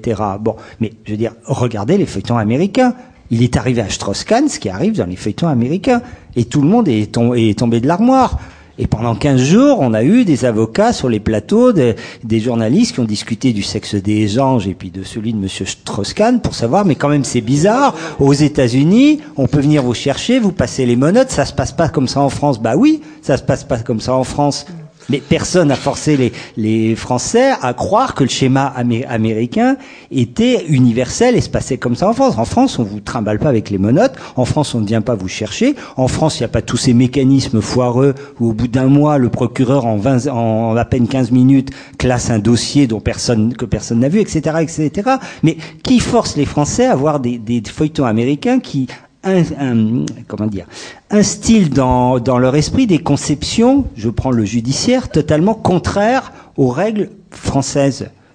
Personne. Donc faut pas après être surpris. Bon, on pourrait, hein. Mais les médias, vous êtes, euh, vous, vous pouvez zapper le soir sur TF1 si vous voulez pas, pas regarder. Non, mais je sais bien. Mais là, on revient à un autre débat. Mais c'est pas les médias. Je veux dire, s'il n'y avait pas une demande des Français, s'il n'y avait pas une fascination pour un système qui est opposés aux vôtres, les Américains n'arriveraient pas aussi facilement à nous imposer leur propre modèle. On s'imagine que c'est la même chose. Ça n'a rien à voir. Dieu merci, le système inquisitoire français est infiniment plus protecteur des libertés que le système accusatoire. Qu'est-ce que j'entends pas encore au barreau, même des avocats, des confrères, qui défendent le système accusatoire à l'américaine de Lord Ali c'est dire je dis quelque chose et c'est à l'autre de prouver le contraire. C'est comme à Harry Fleischer, le, porte-parole de la Maison Blanche, c'est à Saddam Hussein de prouver qu'il n'a pas d'armes de destruction massive. Mais je veux dire, c'est une connerie monumentale. ça n'était pas à qui que ce soit, ni Strauss-Kahn ou autre, de prouver quelque chose. Dans, c'est ce qu'on appelle en droit français de rapporter une preuve négative. Si je n'ai rien, je n'ai rien. C'est l'accusateur qui est obligé de prouver. Et au moment de l'affaire Strauss-Kahn, on découvre que le système américain fonctionne toujours sur le système de l'ordalie, du jugement de Dieu. C'est finalement le plus fort qui gagne. Et on dit, ben c'est bizarre, c'est quand même pas pour, pour ça que depuis Philippe le Bel, on a construit en Europe un système inquisitoire. Bah ouais, mais personne vous force à regarder les fétons américains qui vous font croire que c'est la même chose. Je, euh, très rapidement, le, le, le Vérison, ce qui se passe avec Vérison, et puis il y a eu une loi, la FIAS, qui a été votée il y a un mois, et puis il y a un article 1032 de la NDA du 31 décembre 2012 où on rétablit carrément les lettres de cachet, on peut euh, détenir sans jugement maintenant même les citoyens américains sans passer devant le juge. Et puis avant, il y avait les Patriot Act. Et puis moi, je peux vous remonter jusqu'au Sedition Act et au Alien Act, voté, fait voter par Jefferson, que tout le monde admire en France. Je comprends pas pourquoi. Euh, pour justement éviter, vous lirez dans les livres d'histoire l'affaire de la quasi-guerre avec la France, parce que on dit qu'on s'est jamais foutu sur la gueule avec les Américains, c'est faux.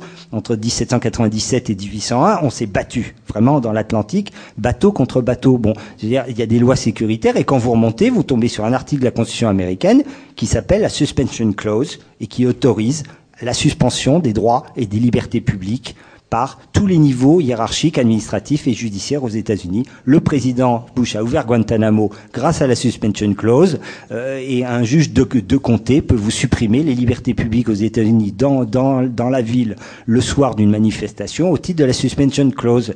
Suspension clause qui n'existe dans aucun de nos régimes parlementaires, aucun et qui avait fait dire à Kurt Gödel, enfin je le rapporte dans France Amérique, le jour de enfin, son juge de naturalisation, qu'avec la suspension clause, Hitler n'aurait pas eu besoin de faire le, truc de Potsdam en, en avril 33, de supprimer, d'ouvrir Dachau, etc., etc. Bon, mais qui a déjà lu la Constitution américaine?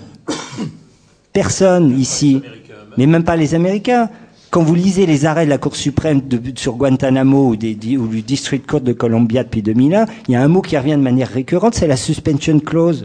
Guantanamo est fondé sur ça. C'est pas en dehors de la Constitution. Guantanamo, ça fait longtemps que Guantanamo serait fermé si si si la si le comment dire le, le corpus judiciaire et juridique ne le permettait pas. Bon, alors alors hein?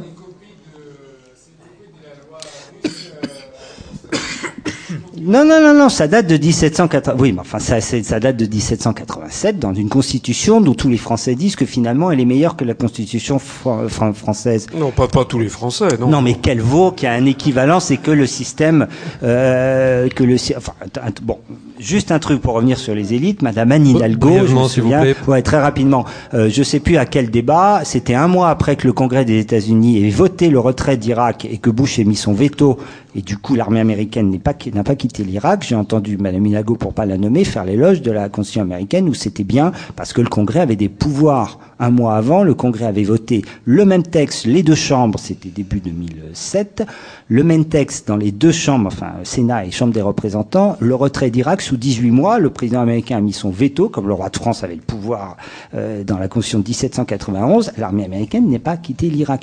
En, Pologne, le Parlement avait voté le retrait d'Irak, ils sont partis. En Espagne, le changement de majorité, ils sont partis. En Italie, ils sont partis. En France, le Parlement aurait dit à Sarkozy, on ne va pas en Afghanistan, il ne pouvait pas aller en Afghanistan. Alors, qu'est-ce que c'est que ce fantasme de dire c'est pareil aux États-Unis? Non, c'est pas pareil. Aux États-Unis, sont dans un régime président. Je, je, très rapidement, deux secondes, sont dans un régime présidentiel. Vous lisez la Constitution américaine, régime présidentiel, ça veut dire que le président a le dernier mot. En France, nous sommes dans un régime parlementaire, encore dualiste, orléaniste, gaulien. C'est la charte de 1815, si vous voulez. N'empêche qu'on l'a vu en période de cohabitation, parlementaire, c'est-à-dire que le Parlement a le dernier mot. Je, ça peut-être rien à voir, mais tant qu'on s'imaginera qu'on parle de la même chose, on pourra continuer à se faire avoir par les Américains. Longtemps comme ça. Merci. Donc on va prendre une série de, brèves interventions. Euh, moi, j'ai juste une petite remarque comme ça rapidement en matière de, de programmes euh, télévisuels. Euh, L'offre structure et, détermine en partie la, demande. Voilà, les, médias n'ont pas toujours été ce qu'ils sont actuellement et ils pourraient être encore meilleurs que ce qu'ils ont été auparavant. Voilà. Oui, voilà, je voudrais poser deux questions hein, sur. ça marche là? Ouais. Deux questions. Euh, comment, et, quand on a colonisé les États-Unis, hein, il y avait des gens qui venaient des pays de l'Est, de tout le sud de l'Europe, et c'est quand même cette langue qui a été appliquée. Comment ça s'est fait? Et deuxièmement, je voudrais poser la question économique, justement dans un domaine très sensible, comment l'armée française vient de passer un accord sans appel d'offres et accepter que Microsoft hein, euh, soit au, au, niveau de l'armée où il y a des, quand même des données très sensibles. Voilà, c'est tout. C'est très rapide. Une autre intervention oui.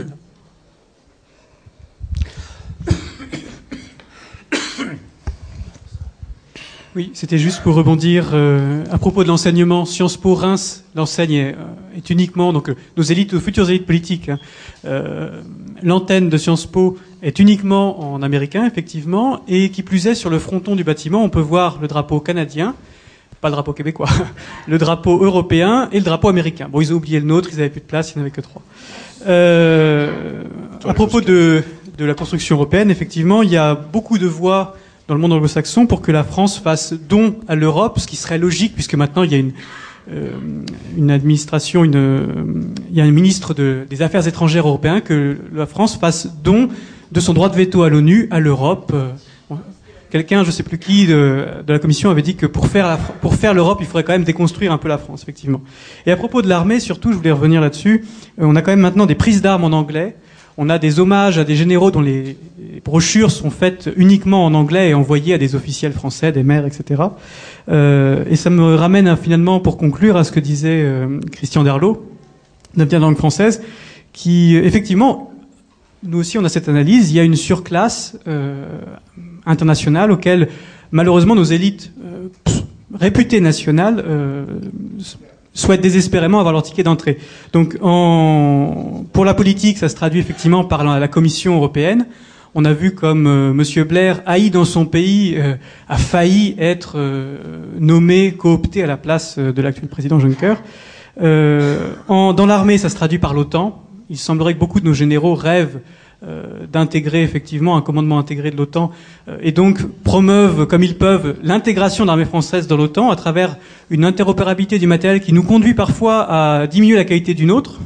On pensera aux chargeurs du FAMAS et puis euh, surtout donc à promouvoir partout sous couvert d'interopérabilité au détriment de quelque chose qu'on aurait cru plus régalien, euh, l'usage de la langue française parmi notre propre armée. Et puis euh, oui, alors, ce sera, ce sera tout. Merci. Le, voilà, monsieur, oui, allez-y. Merci. Oui, euh, j'ai vécu une bonne partie de mon enfance en Angleterre, puis j'ai vécu une partie de mon, ma vie de jeune adulte aux États-Unis. Et enfin, je me suis réfugié au Québec. Et parce que c'est là que je me suis rendu compte qu'il y avait une résistance. Et je ne vais pas parler longtemps, je veux juste dire ce que j'attends depuis ce matin et depuis c'est peut-être le dixième congrès ou rencontre auquel je participe ou j'assiste euh, concernant la défense de la langue française. C'est souvent un bilan relativement défaitiste, bien que mu par un projet créatif. Euh, et je suis en train, je, fais appel avec la même, si, si on avait le, une énergie au moins équivalente à celle des Québécois, je fais appel à une résistance, une résistance et une créativité dans la résistance. La langue, ce n'est pas suffisant, c'est toute l'idéologie qui y a avec, et donc le refus euh, d'une hégémonie. Et euh, c'est à ça que je fais appel. Est-ce qu'il y a un bilan permettant de dire, voilà, on va dans cette direction-là de la, vie de la langue française? Merci. Je pense que M. Asselineau, dans son intervention conclusive, donnera une portée euh, combative à son propos. Des... Monsieur Marie-Jean Monsieur Durand Je sais pas, moi je répondrai simplement euh, brièvement. Euh, je partage l'indignation de Madame sur euh, ce qu'elle souligne quant à, à les liens de l'armée française avec avec Microsoft. il y a, si j'ose dire, du même acabit. Vous savez que sous Sarkozy, la centralisation des élections françaises maintenant se fait au Texas, dans un site au Texas.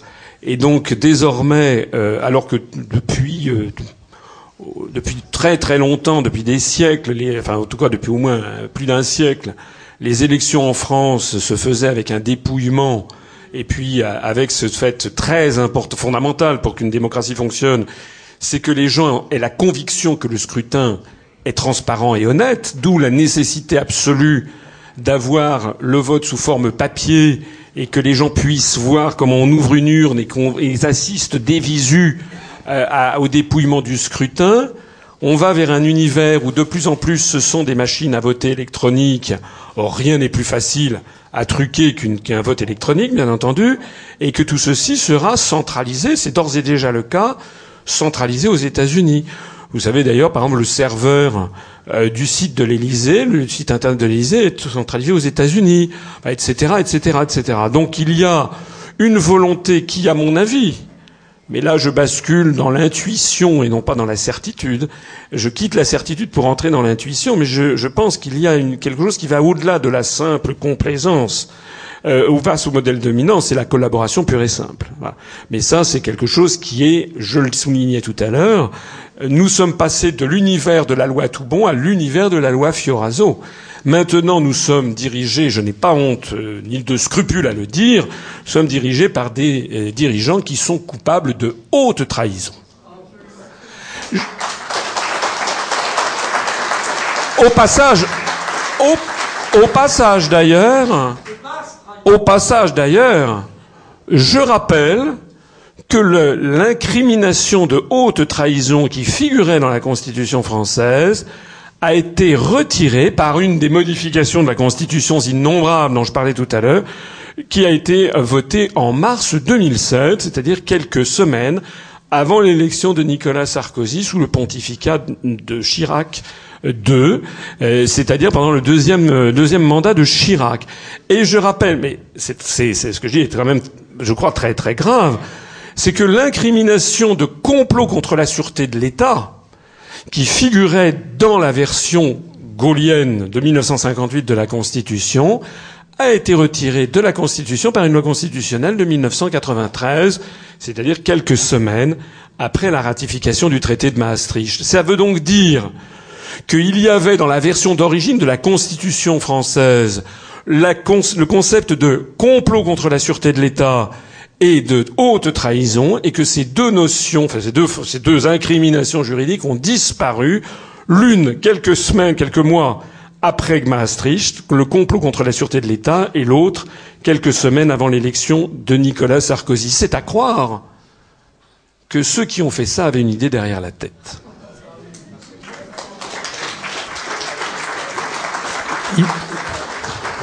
Monsieur, Marie-Jean Oui, non, juste sans vouloir insister, euh, euh, le problème, c'est pas que le serveur soit aux États-Unis, c'est qu'il n'y a pas un Français sur 100 qui a compris que le vote électronique est une régression démocratique. Et, non seulement il n'y a pas un Français sur 100 qui l'a compris, mais si vous interrogez les gens, ils sont persuadés que c'est une avancée.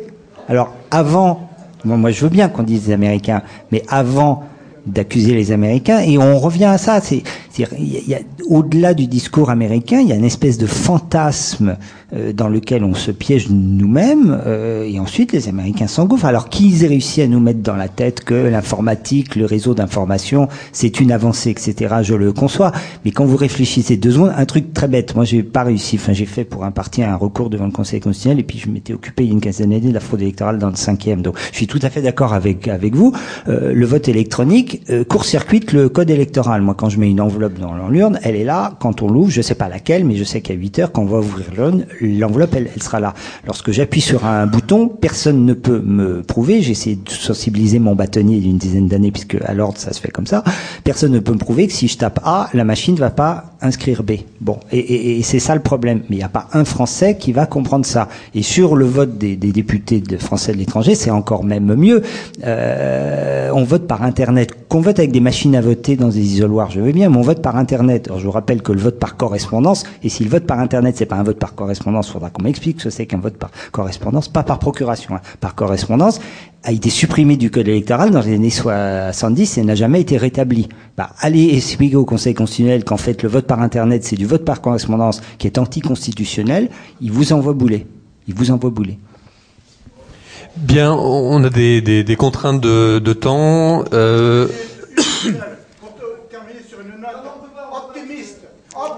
Mais attendez, il y a le discours conclusif de M. Asselineau. Euh, une quinzaine de d'une quinzaine de minutes. Bah, on, remercie chaleureusement Jean-Philippe Marijon et Charles Durand qui peuvent rester sur scène. Je rappelle qu'ils euh,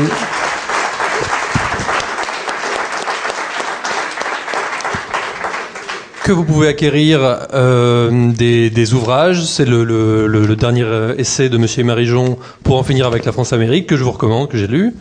Monsieur Charles Durand a également apporté quelques, quelques ouvrages, donc vous, rapprochez-vous d'eux pour, pour les acquérir. Monsieur Asselineau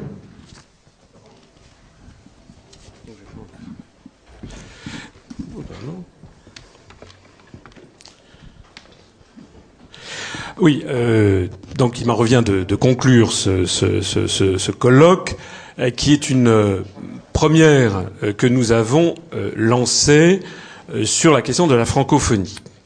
Je vais commencer d'abord par remercier d'abord les personnes qui ont bien voulu venir pour participer à ces trois tables rondes, avec Monsieur Cuisinier et Monsieur Lamonnier ce matin, en fin de matinée, sur la question du droit du travail.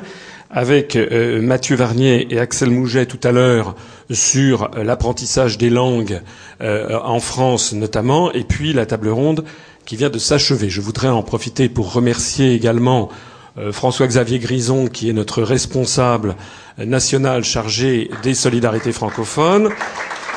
Merci pour lui.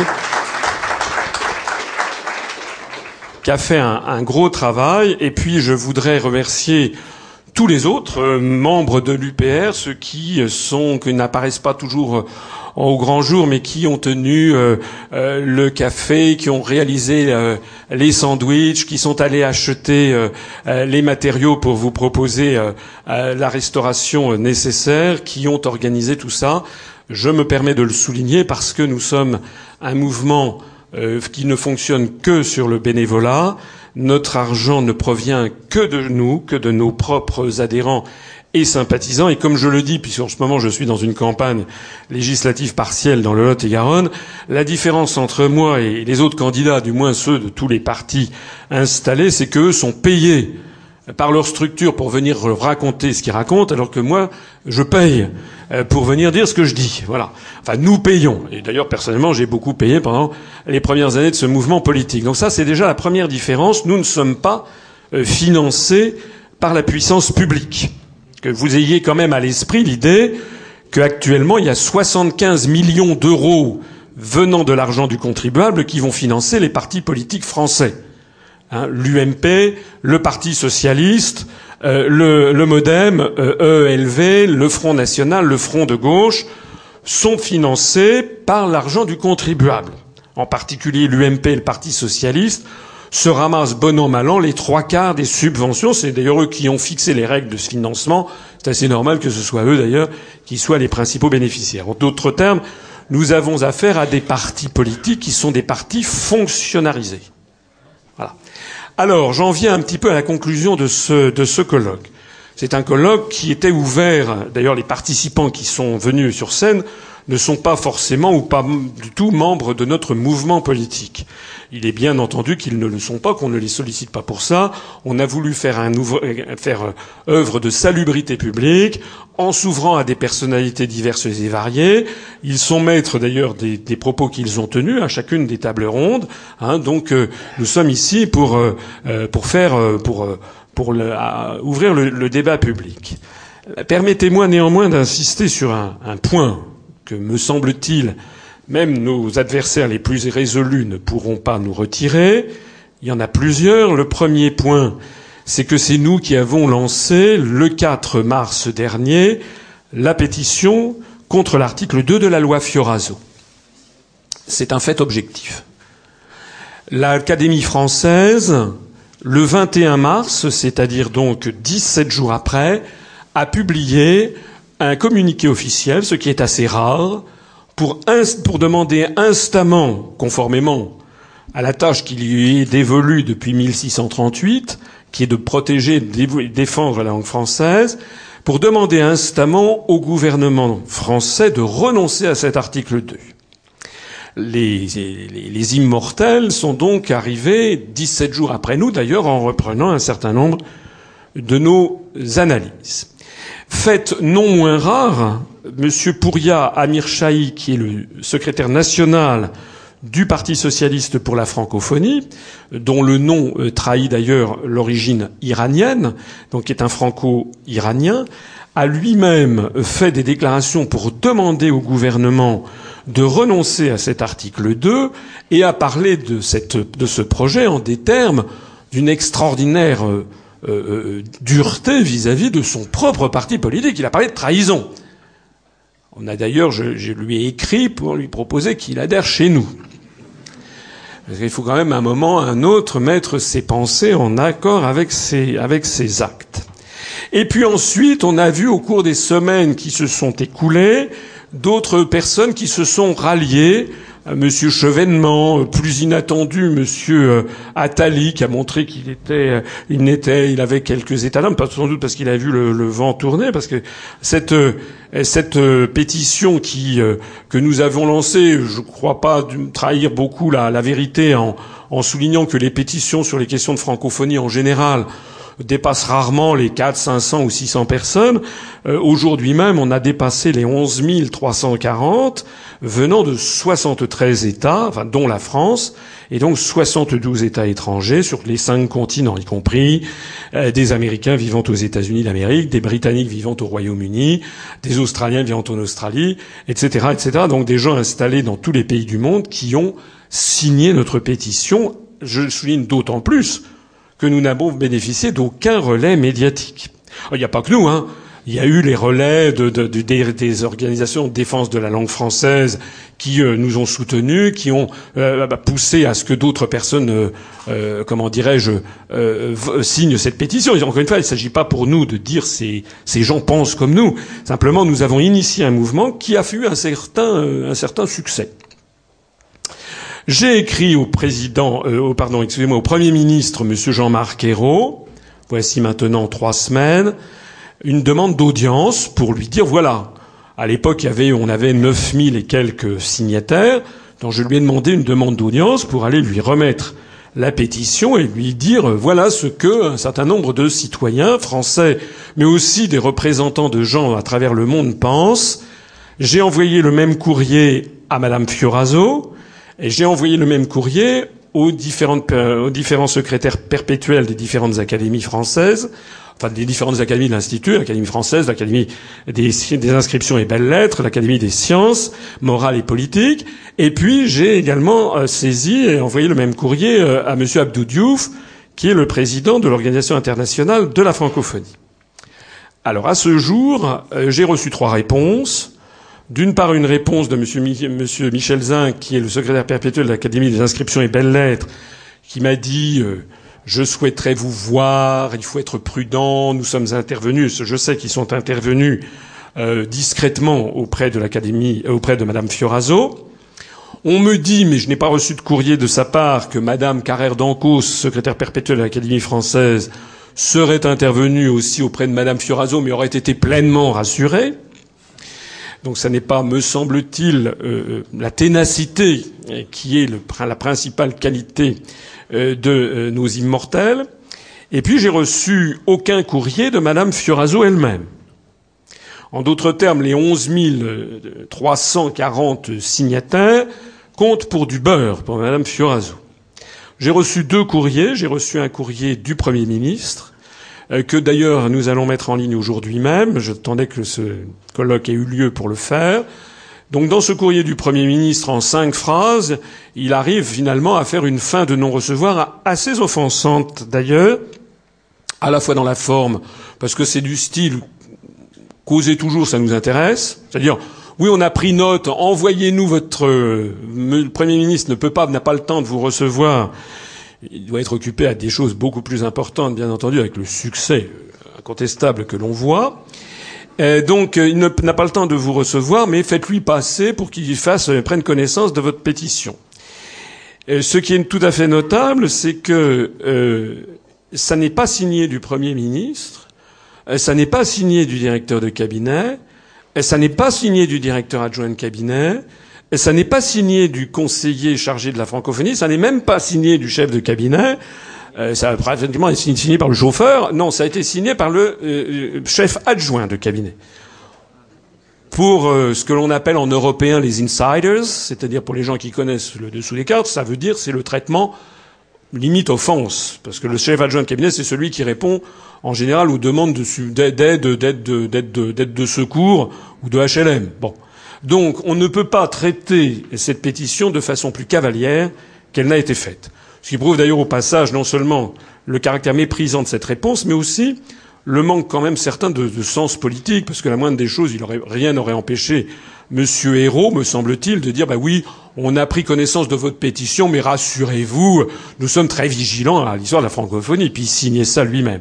Donc non, il n'a même pas eu cette courtoisie minimum, ce qui en dit quand même très long sur euh, le caractère méprisant et autistique de ces dirigeants qui ne veulent absolument pas entendre euh, raison, entendre un discours rationnel. Leur objectif, c'est vraiment de marginaliser la langue française.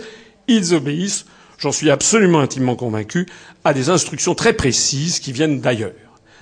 L'autre lettre que j'ai reçue, c'est celle de, de M. Abdou Diouf, ancien président du Sénégal, musulman d'ailleurs, je pense, j'en parle de ça parce que tout à l'heure il y avait un petit débat sur l'islam, musulman de surcroît, mais enfin ça n'a aucun rapport, mais je me permets de le dire parce qu'il y a eu ce petit débat tout à l'heure, qui, euh, comme le rappelait d'ailleurs Karim Serran tout à l'heure, euh, a envoyé une lettre d'abord signée de lui, et ensuite une lettre très chaleureuse où il dit que nous avons raison et nous remercie pour notre vigilance, il nous remercie pour notre vigilance.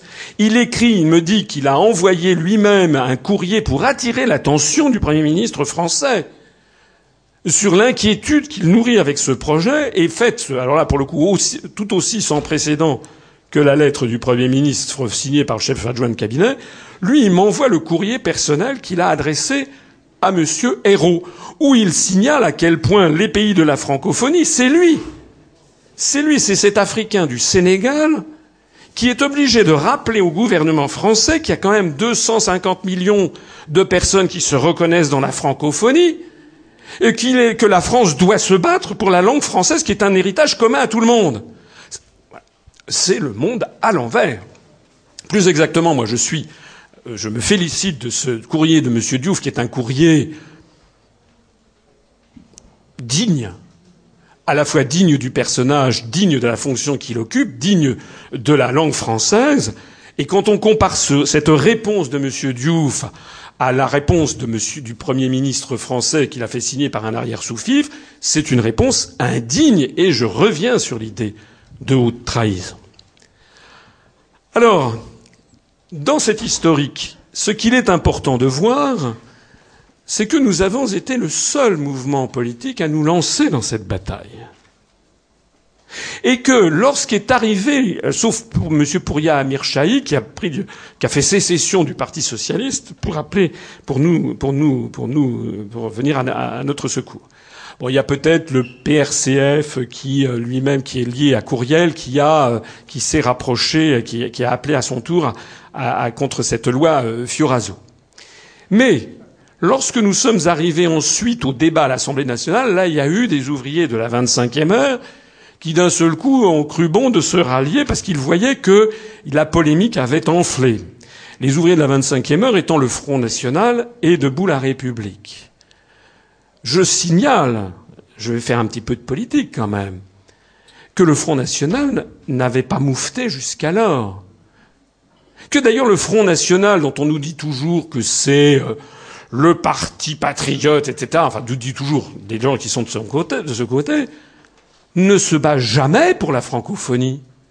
D'ailleurs, quel est le modèle de M. Le Pen depuis des années, si ce n'est Ronald Reagan Qui parle des liens entre le Front National et le Parti républicain américain Qui parle, à part, le, à part moi, par l'Union populaire républicaine, qui parle du financement par le Front National de ce qui, enfin, du financement du Front National par la secte Moon dans les années 80. Ça fait rigoler la secte Moon, oui, ça fait rigoler. Enfin, c'est pas moi hein, qui, ai trouvé mon argent là, c'était Monsieur Pierre Sérac, qui était à l'époque à la secte Moon et qui était sur les listes de Monsieur Le Pen aux élections européennes de 84, qui a été ensuite élu conseiller régional. Il n'était pas le seul, il y avait un autre sur la liste 84 des élections européennes du Front National, il y avait un autre, Monsieur Alexandre Pordea, Gustave Pordea, pardon, qui était lui aussi de la secte Moon. Il faut savoir que la secte Moon est le paravent de la Korean CIA. Il faut savoir que M. Pierre Sérac était à la tête du fonds Cosa International, qui, si j'en crois ce qui circule sur Internet, ce sont des financements qui viennent directement du Parti républicain américain. J'ai déjà dit ça plusieurs fois. Il y a des gens qui ont dit au Front National, mais qu'est-ce que c'est que cette histoire? Pourtant, si j'ai bien compris, la SARL Le Pen Co. n'est jamais avare de lancer des procès en diffamation. La seule réponse est oui, c'était de l'affaire ancienne. En attendant, Madame Le Pen est allée se faire adouber au début 2012 par un aux États-Unis d'Amérique. Je le rappelle, elle a fait quand même un voyage où elle a été quand même reçue. Et je, je signale que le Front National ne dit jamais rien sur la francophonie. Debout la République ne dit pas grand-chose. J'aurais la cruauté quand même, puisque mon voisin de gauche parlait de la French American Foundation, et j'ai noté avec beaucoup d'intérêt ce qu'il a dit, c'est que dans la revue Défense nationale, la seule fois où il a été caviardé, c'est quand il a évoqué cela. Je rappelle, parce que c'est un fait avéré, c'est un fait, c'est un fait avéré que M. Dupont-Aignan a été young leader de la French American Foundation. De l'autre côté de l'échiquier politique, avez-vous déjà souvent beaucoup entendu parler le front de gauche ou de l'ENPA ou lutte ouvrière de la défense de la francophonie? Jamais. Ce matin, on nous présentait à quel point les syndicats de salariés, il y a une différence fondamentale entre les salariés, qui, sont dans une situation parfois de précarité, voire d'instabilité professionnelle à cause de cette invasion d'une langue étrangère que l'on veut nous forcer, malgré nous, à parler, et puis l'indifférence royale des dirigeants de ces syndicats. Tout à l'heure, monsieur Cuisinier rappelait l'intervention d'un responsable de l'UNSA au BIT euh, qui, euh, d'un seul coup, s'est rendu compte que désormais le BIT voulait sélectionner uniquement les gens parlant l'anglais, alors que c'est quand même une des filiales, une des institutions de l'Organisation des Nations Unies, et que normalement la langue française doit y avoir sa pré, euh, doit être une des langues officielles. Mais si j'ai bien compris, je lui en ai parlé tout à l'heure, c'était une initiative personnelle de ce syndicalisme, mais au niveau confédéral de ces différents syndicats, il n'y a jamais D'ailleurs, nous n'avons pas du tout été repris dans notre combat contre la loi Fioraso, ni par la CGT, ni par la CFDT, au niveau confédéral, ni par la CFTC, ni par l'UNSA, hein, ni euh, par euh, Force ouvrière. Je me permets de souligner que ces cinq syndicats font partie de la Confédération européenne des syndicats sont financés par la Commission européenne et les dirigeants de ces syndicats sont chargés par la Commission européenne d'expliquer à leurs troupes qu'il faut aller vers les réformes comment dirais-je inévitables de structure. En d'autres termes, et je me permets de le souligner, ce sont tous les, contre-pouvoirs, les corps intermédiaires et les contre-pouvoirs de la société française qui ont disjoncté sur la question de la francophonie comme sur le reste, comme sur la question de cette tyrannie qui ne dit pas son nom et qui est en train de s'abattre sur le continent européen. C'est la raison pour laquelle j'ai créé ce mouvement politique le 25 mars 2007 pour rendre aux Français leur démocratie. Et euh, me le permettrai quand même, notre mouvement est le seul mouvement politique français d'envergure en tout cas, puisque nous avons dépassé il y a trois jours les 3000 adhérents, ce qui est considérable pour un mouvement qui n'a jamais eu accès aux grands médias de masse, notamment à la télévision. Donc c'est le seul mouvement d'envergure qui se soit développé sur Internet avec, pourquoi on se développe si vite Pourquoi actuellement on a 7 à 8 adhésions qui nous arrivent tous les jours? Parce que nous sommes clairs et nets et que nous sommes cohérents sur ce que nous disons. Nous nous disons que la situation est d'une exceptionnelle gravité puisqu'elle est en fait comparable à celle de 1940. Nous nous disons, c'est d'ailleurs pas moi qui le dis, c'était François Mitterrand dans le dernier Mitterrand, la France est en guerre et les Français ne le savent pas. Les Américains veulent un pouvoir sans partage sur le monde, c'est une guerre inconnue, une guerre en sans mort apparemment et pourtant une guerre à mort.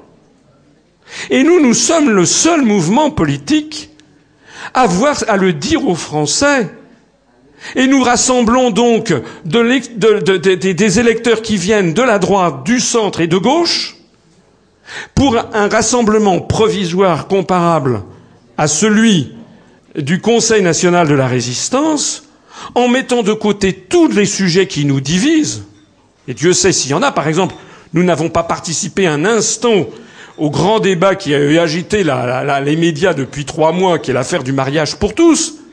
Ben, tout simplement parce qu'il y a chez nous des gens qui sont pour et des gens qui sont contre. Mais nous nous disons c'est un sujet en termes symboliques qui a une certaine importance. Mais c'est quand même un sujet absolument secondaire, surtout quand on verra le nombre de points d'application qui restera certainement faible. C'est un sujet qui anthropologiquement est important, mais qui concrètement sur la situation économique, sociale, matérielle des Français, sur la paix et la guerre entre les nations, c'est un sujet qui est de second ordre par rapport à ce qui est en train d'arriver, c'est-à-dire la destruction de la France. Parce que c'est de ça qu'il s'agit, j'en parlais tout à l'heure sur le référendum qu'il y a eu en Alsace. Vous savez que les pouvoirs publics veulent maintenant faire un référendum en Bretagne, transformer, de séparer, de, faire disparaître de plus en plus les départements français pour promouvoir cette, euh, ce que je, montrais tout à l'heure, cette Europe des régions dont la finalité est de développer les langues régionales par le bas et l'anglo-américain par le haut, c'est-à-dire en fait pour bouffer, pour grignoter les États-nations. Et pourquoi? Parce que ce sont les seuls qui peuvent encore s'opposer à l'impérium américain. Alors ça nous donne effectivement une clé de l'avenir. Il n'y a pas besoin, je suis personnellement convaincu, que ce n'est pas du tout en faisant la promotion du français qu'on défendra la langue française. Je pense que ça n'est pas non plus en ergotant sur les imparfaits du subjonctif. Parce qu'une langue doit être vivante et pour tout dire, je ne suis pas personnellement spectaculairement choqué lorsqu'il y a des mots venant de l'américain qui s'introduisent dans notre langue, à condition que ça ne soit pas torrentiel. En ce moment, c'est devenu torrentiel. Mais par exemple, un buzz, ben bon, c'est un buzz, quoi. Voilà, c'est que le mot est arrivé comme ça.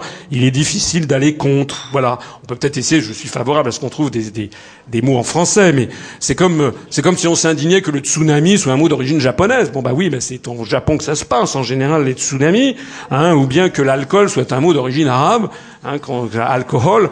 Bon, c'est comme ça que ça se passe. Bon, le chocolat d'origine aztèque, un chocolat.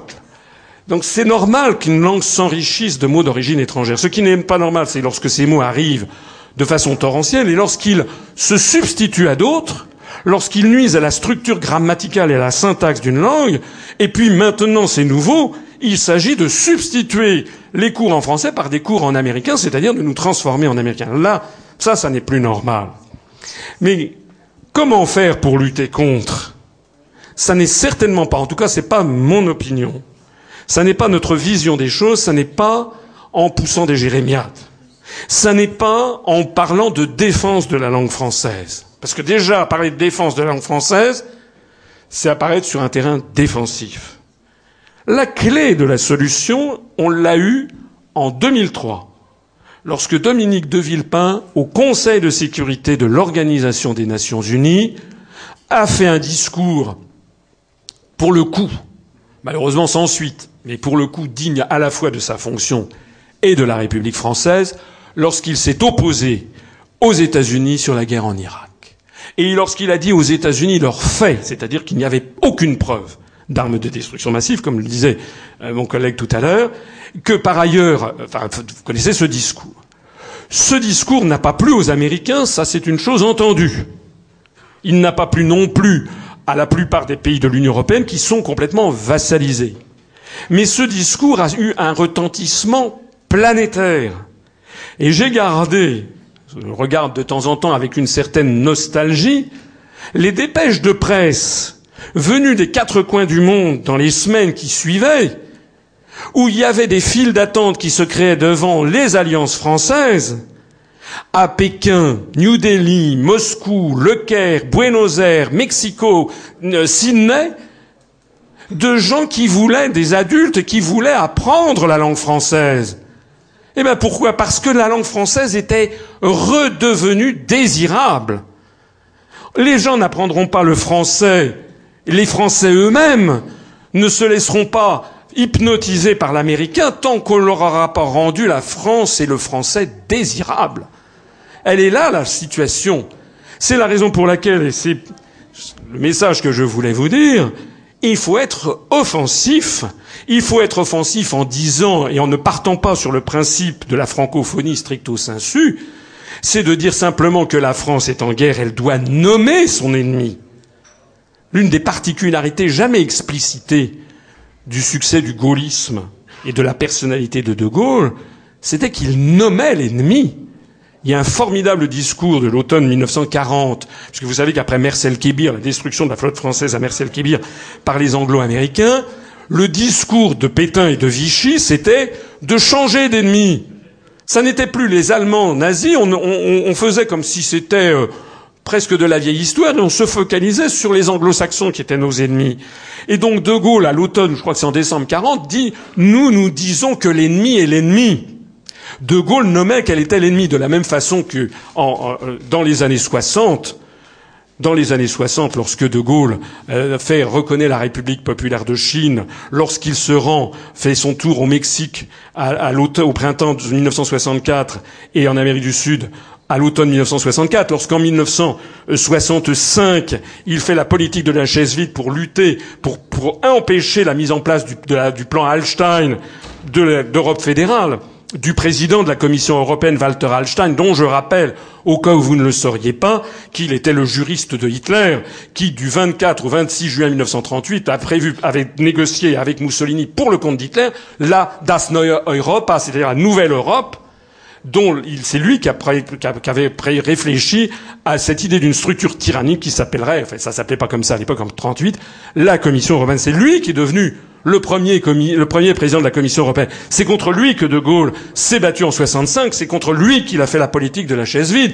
c'est contre les États-Unis que De Gaulle a décidé de chasser toutes les bases américaines de France en 1966 et de sortir du commandement militaire intégré de l'OTAN. Dans les années 66-67, la langue française se portait très bien. Lorsque De Gaulle fait son voyage en Union soviétique en 1966 pour créer la grande commission mixte franco-soviétique, pour prendre, pour lancer la politique de détente, à l'époque, en Union soviétique, la langue française est la première langue étrangère enseignée aux jeunes soviétiques avant même l'anglais et l'allemand. En d'autres termes, la clé de notre problème, c'est que ce problème est indissociable de la stratégie de l'État appelée République française. Si la République française se couche, si elle est en train de se partir en morceaux, si ses élites sont en train de nous vendre le modèle américain, eh bien, comme disait Charles de Gaulle, de façon euh, souveraine, comment voulez-vous que les autres croient en vous si vous n'y croyez pas vous-même?